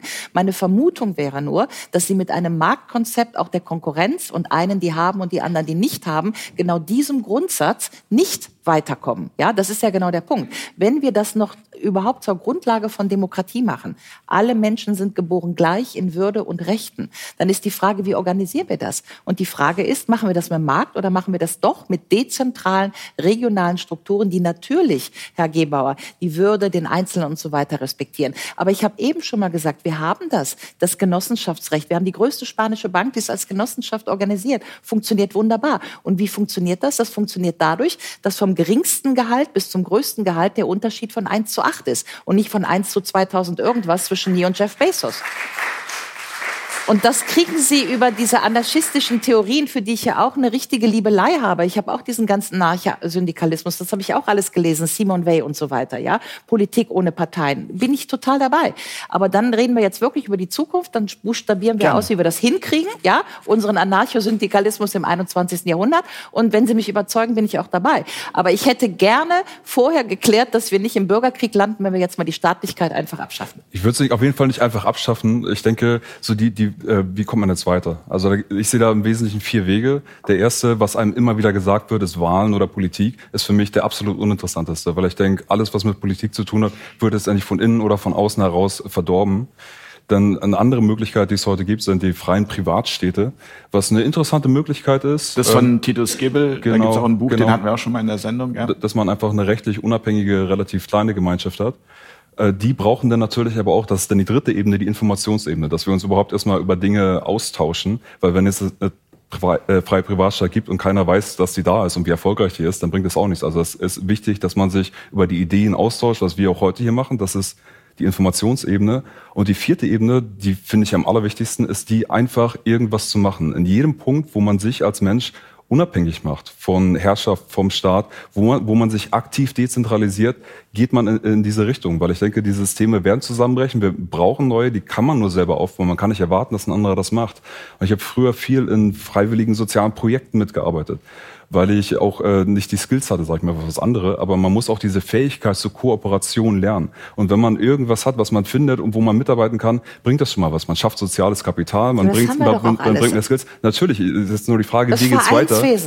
Die, die, Grundlage des Bürgertums ist der Verein. Jeder kann seinen Verein gründen. Sie können Verein gründen, Sie können sich engagieren, wo Sie wollen. Sie können Schulen, freie Schulen gründen, Sie können Genossenschaften gründen, Sie können das alles mit den mögliche Schulen machen. Ist, ist schwierig. Frage, das hier, mit den Schulen, hier, da, aber in Österreich, in, ja, ich weiß, mit aber, den Schulen ist aber schwierig. zum Beispiel in Österreich und der Schweiz ist nicht so schwer. Wir können uns von der aber Schweiz in Deutschland ja ist es schwierig, weil das weiß ich von Bertrand Stern, der ja, auch schon öfter bin zu ich Gast dabei. war. Das, aber man kann sich auch von der Schweiz ein bisschen was angucken. Auch die Schweiz ist eidgenossenschaftlich organisiert. Wir können uns von den Kantonen was abschauen. Ich bin auch dabei, dass wir mehr nicht nur Wahl, sondern über Abstimmung, dass wir vielleicht über Referenten noch mal nachdenken, dass wir diese Modelle ko kombinieren. Ich bin auch dafür, dass wir vielleicht über Lotterieverfahren nachdenken. Ich bin auch dafür, dass wir unsere Demokratie modernisieren. Lotterieverfahren ja? für Wahlen. Zum Beispiel. Da also gibt, das, das, das klingt ja. ja erstmal, mir ist das ja mal wichtig, da auch, also für die Menschen, die das hier schauen und also die jetzt gerade irgendwie noch so im Zweifel sind, ähm, das ist ja ernst gemeint. Also und da gibt's ja auch wirklich Bücher. Konzepte. David von Rehbruck äh, genau. gegen Wahlen von 2017 genau. schon, ja. Und, und da geht's darum, genau. dass es angeblich fairer ist. Ich versuche das jetzt mal mit meinen Worten wiederzugeben, wenn man das auslosen würde, als wenn man wählen lässt. Das ist also, das athenische erst, Prinzip. Er, genau, das wäre das athenische Prinzip. Das sagt hm. der äh, von Rehbruck auch, ja ich hatte es eben schon bei den Republiken, bei den Stadtrepubliken erwähnt, dass man die Leute einfach auslost, die man in die politische Verantwortung mhm. bringt. Jetzt müssen wir aber auch uns mal ein bisschen nackig machen. Ja, es gibt viele Leute, die sind echt gerne auf Mallorca, die wollen Bier trinken, ihre Ruhe haben und die haben keine Lust darauf. Also das müssten wir ja auch diskutieren, um, um das nur mal zu sagen. Ja, auch die Piratenpartei ist mal angetreten und hat gesagt, oh meine Güte, wir haben jetzt das Internet und jeder kontrolliert die Gesetzgebung sozusagen permanent online, was da gerade passiert. Ich hatte nicht das Gefühl, dass das wahnsinnig erfolgreich ist. Ja, die einen wollen häkeln, die die anderen wollen Fußball gucken, wie auch immer. Aber die Vorstellung, dass wir alle 100 Prozent engagierte Bürger sind, die sich ständig für Politik interessieren, ist natürlich auch eigentlich eine Vorstellung, die nicht, die sehr realitätsfremd ist. Ja, wir sitzen hier, wir sind bemüht, wir gucken auf Demokratie und Verzerrung. Das ist auch richtig. Aber äh, Edmund Burke hat ja damals nicht umsonst gesagt, äh, ich habe mich immer darüber gewundert, wie so viele von so wenigen regiert werden können. Warum? Ja, weil die meisten sich nicht dafür interessieren. Ja. Es geht deswegen darum, die Kultur zu verändern. Äh, man kann ja nicht sagen, nur weil die meisten Menschen sich nicht engagieren wollen, geben wir es auf und wir lassen so, eine Minderheit das, regieren, so, weil genau. sonst würde es ja immer dazu führen, dass äh, genau. die meisten Menschen ignorant Aber sind. Aber diese Erziehung des besseren äh, Menschen, das war schon Stalin, da bin ich auch lassen. nicht dabei. Ja, also wir haben offensichtlich menschliche Grundkonstanten, dass sich einige dafür interessieren und die verhandeln das und die sitzen hier und viele interessieren sich einfach nicht. Der messbare Attention Spam des Durchschnittsamerikaner für Politik oder für Nachrichten ja, ist elf Minuten. Und davon sind vier Minuten für Washington und die anderen Minuten für das, was in seiner Stadt passiert.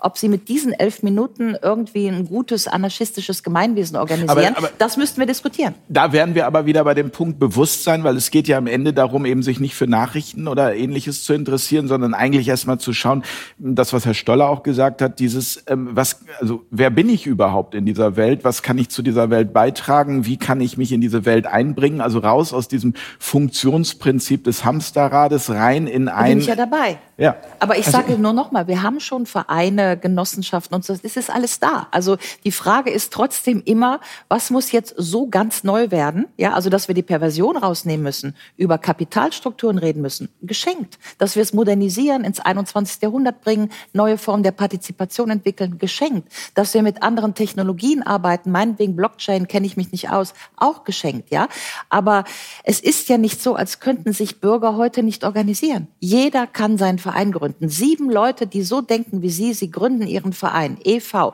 gemeinnützig. Das ist im Prinzip ist der Verein sozusagen die bürgerliche Grundlage der Eigenverwaltung und der Selbstgestaltung. Ich finde das wichtig, dass wir das nochmal betonen, dass es ja nicht so ist, als müssten wir jetzt alles neu erfinden und den neuen Menschen noch dazu, dass sich jetzt alle für alles interessieren. Ich habe auch nichts dagegen. Ich bin auch jemand, der irgendwie 725 mit solchen Fragen wie Sie umgeht. Also ich will, verstehen Sie, ich will gar keinen Konflikt zwischen Ihnen und mir aufmachen. Wir teilen ja das gleiche Interesse. Aber noch mal drüber nachzudenken, dass viele das einfach nicht tun, finde ich auch einfach wichtig. Ja? Herr Blankatz, müssen wir alles verändern und wenn ja, nein, ähm, wie? ähm, vor allen Dingen ist äh, also äh, die direkte Demokratie und die Volksabstimmung ist für mich das Horrorszenario schlechthin. Wenn alle über alles äh, abstimmen, haben wir die totale gegenseitige Diktatur. Ähm, das ist, das ist sozusagen genau das, das Gegen, Gegenbild. Und ähm, was, was praktisch äh, möglich wäre, wenn es denn genügend Leute gibt, die das wollen, äh, in einer Übergangsphase oder in Experimentierphasen, das wäre eben halt ein, das, was ich das ähm, fraktale Sezessionsrecht nenne. Das heißt also, man kann aus bestimmten Institutionen des Staates austreten und sagen, ich will diese, äh, äh, diese Dienstleistung des Staates, zum Beispiel Bildung, äh, die zur Verfügung stellt, nicht wahrnehmen und braucht den entsprechenden Teil an Steuern nicht zu bezahlen. Und ich organisiere das äh, für mich.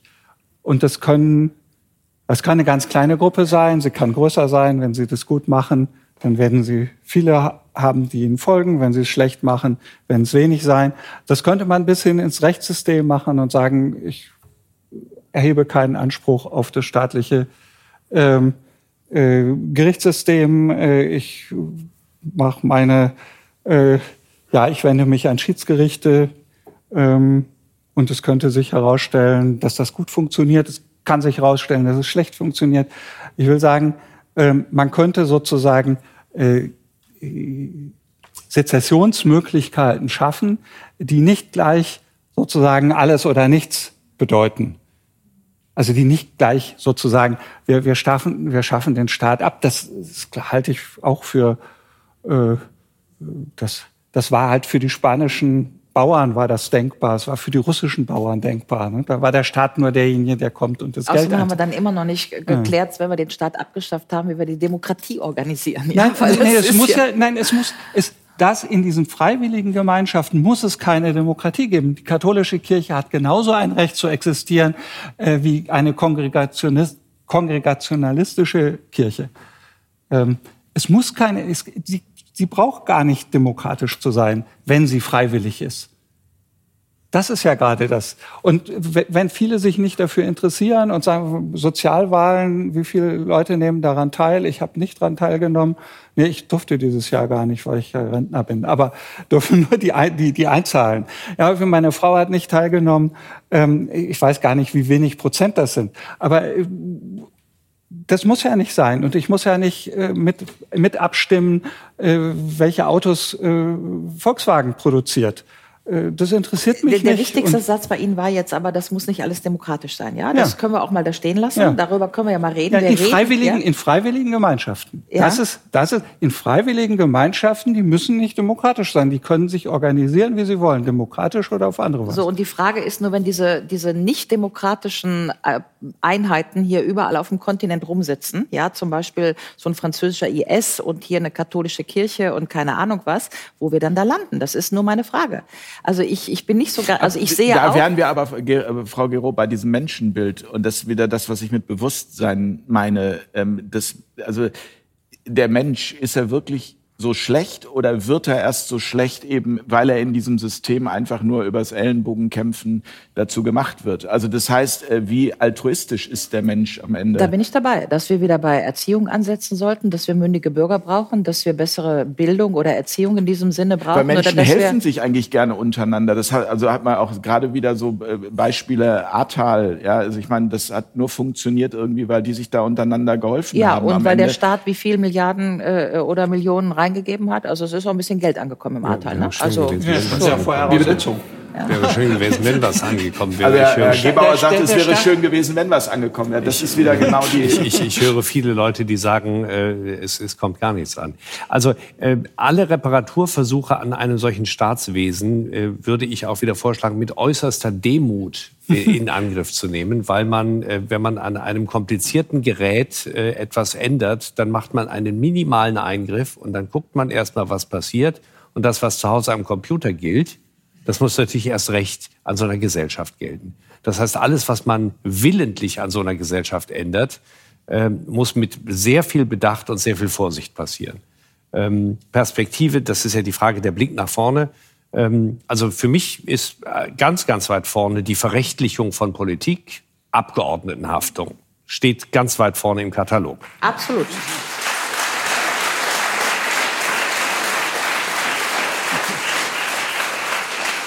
Das Zweite, was man mit sehr geringem Aufwand einführen könnte, wäre äh, Politik nicht mehr als einen materiellen Anreiz derjenigen auszugestalten, die in Politik gehen. Mein Vorschlag dafür ist, dass ich sage, wer Abgeordneter wird oder ein anderes politisches Amt ergreift, der wird dort so bezahlt, wie er im Durchschnitt der letzten fünf Jahre außerhalb des politischen Bereiches draußen Geld verdient.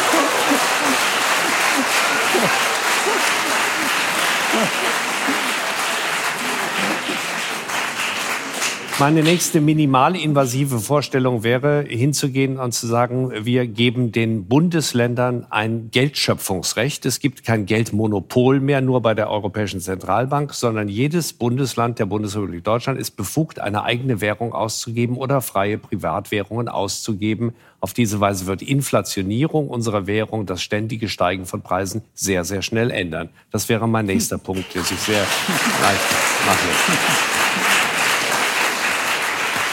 Das, was ich mit den Rundfunkanstalten äh, umreißen, äh, umreißen will, habe ich gerade schon gesagt. Also die, die äh, unmittelbar demokratische genossenschaftliche Eigenverwaltung von, äh, von Rundfunkstationen mit einem absoluten, totalen, generellen, vollständigen, ich weiß nicht, welche, gibt's noch neue Superlative in politischen, äh, vollständigen Verbot von jeder Zensur.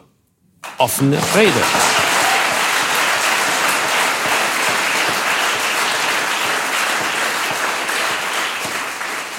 Und der letzte Punkt für den ganz schnellen, minimalinvasiven Heilungsprozess äh, ist äh, auch von mir vorgeschlagen letztes Jahr in dieser kleinen Publikation, die man käuflich erwerben kann.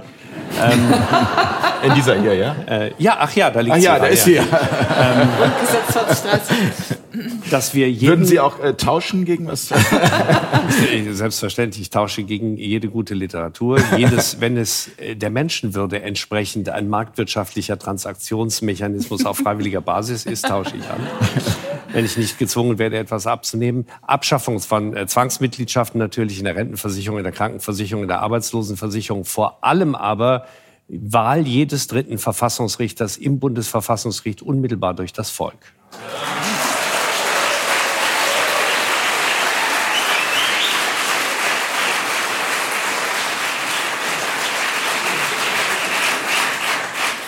In dir steckt doch irgendwie auch ein Anarchist, ne? Herr Stolle, Ihnen gebührt noch. Ich finde, das sind schöne äh, Ideen, so politische Reformen zu machen. Ich denke, bevor man da überhaupt rankommt und da sich in der Politik irgendwas bewegt, ich halte das alles für sehr utopisch. Ich denke dann eher an praktische Lösungen, wo, wovon ich auch geredet habe, so dass man einfach Dinge machen sollte. Ich rede nicht nur von Vereinen und kleinen Dingen. Ich rede vor allem auch von konkreten Fragen wie, wo kommt die Energie her? Wo kommt die Nahrung her, Wohnung, solche Sachen, weil ich denke, das wird immer mehr staatlich äh, okkupiert, das wird immer mehr verknappt und da Lösungen zu suchen und äh, in, in, diesem Bereich äh, zu arbeiten, sehe ich halt sehr viel kon konkreter und zielführender, weil man in diesen Punkten unabhängig ist. Wenn man mal zu essen hat, Energie hat und eine Wohnung hat, dann kann es dir relativ egal sein, was äh, irgendein Staat sagt oder auch nicht sagt, weil dann machst du dein eigenes Ding. Ich bin sehr schlecht vorbereitet. Darf ich fragen, wann Sie geboren sind? 86. 1986, drei Jahre später, 1989, war ich 25 und habe ich was erlebt. Da sind da draußen Leute rumgelaufen, die haben gesagt, die Mauer steht in 100 Jahren noch. Und zwei Wochen später war sie weg. So viel zum Thema Realismus. Dinge können sich sehr, sehr schnell ändern. Und man muss es nur wollen.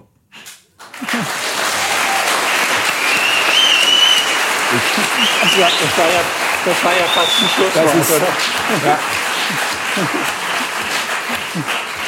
Das war fast das perfekte Schlusswort, aber wir würden noch ein Schluss Schlusswort Ich äh, glaube auch, dass die Dinge sich rasend schnell ändern können, ja. Aber manchmal wird man von den Ereignissen auch überrollt und dann geht es, wie schon oft festgestellt, alles in eine andere Richtung, als man sich vorgestellt hat, wie zum Beispiel bei der Französischen Revolution. Dafür würde ich nur kurz noch mal warnen wollen, ja. Ansonsten oh, würde ich sagen, ich teile alle Vorschläge von Herrn Gebauer und trotzdem sind die meisten dieser Vorschläge de facto mit dem Gültigkeit des Grundgesetzes zu machen. Es ist eine Rückführung auf die, also die Wahl der, der Richter nicht, ja. Also da könnte man noch mal drüber. Äh, was wir aber auch, würde ich doch mal sagen, nur deswegen verhandeln, weil Herr Habert so unterirdisch ist, dass uns das jetzt auffällt, dass wir das äh, jetzt wollen, ja. Aber wir haben das nicht unbedingt gesagt bei den Voskuhle, wir haben das nicht unbedingt gesagt bei den alten Richtern. Das heißt, das spricht ja noch mal dafür, dass wir jetzt das Gefühl haben, wir sind, wir sind durch drei Jahre Perversionserfahrung Erfahrung gegangen und wir haben ein Bedürfnis, diese Perversion zurückzuführen. Ja?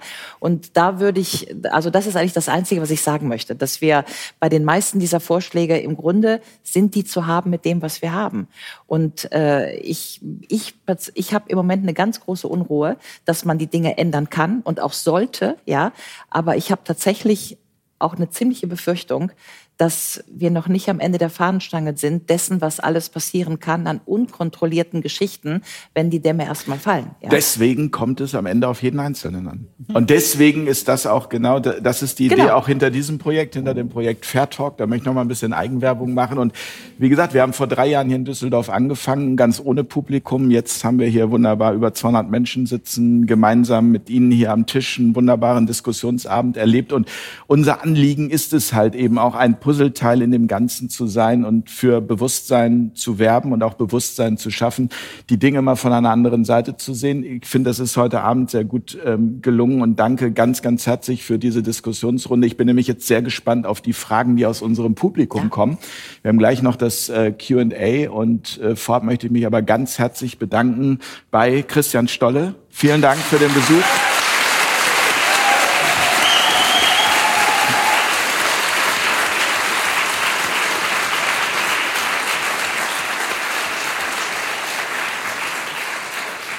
Ein großes Dankeschön, ein herzliches geht ebenfalls an Stefan Blankertz. Vielen Dank, Herr Blankertz. Dankeschön.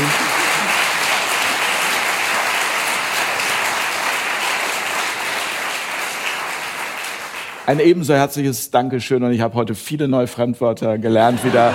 Ulrike Gero, vielen Dank.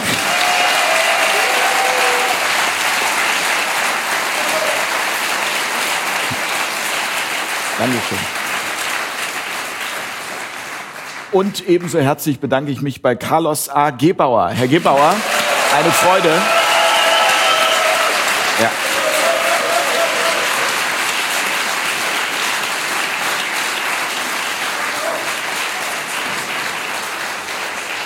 Dankeschön ans gesamte Team. Dankeschön an alle, die hier äh, mit uns in Düsseldorf das möglich machen. Die Technik, die Regie, alle, die hier dabei ja. sind im Publikum, damit das so ein wunderbarer Abend werden kann. Vielen, vielen Dank an euch. Dankeschön an euch, dass ihr das unterstützt. An euch fürs Zuschauen und bis ganz bald an dieser Stelle. Tschüss, gute Nacht.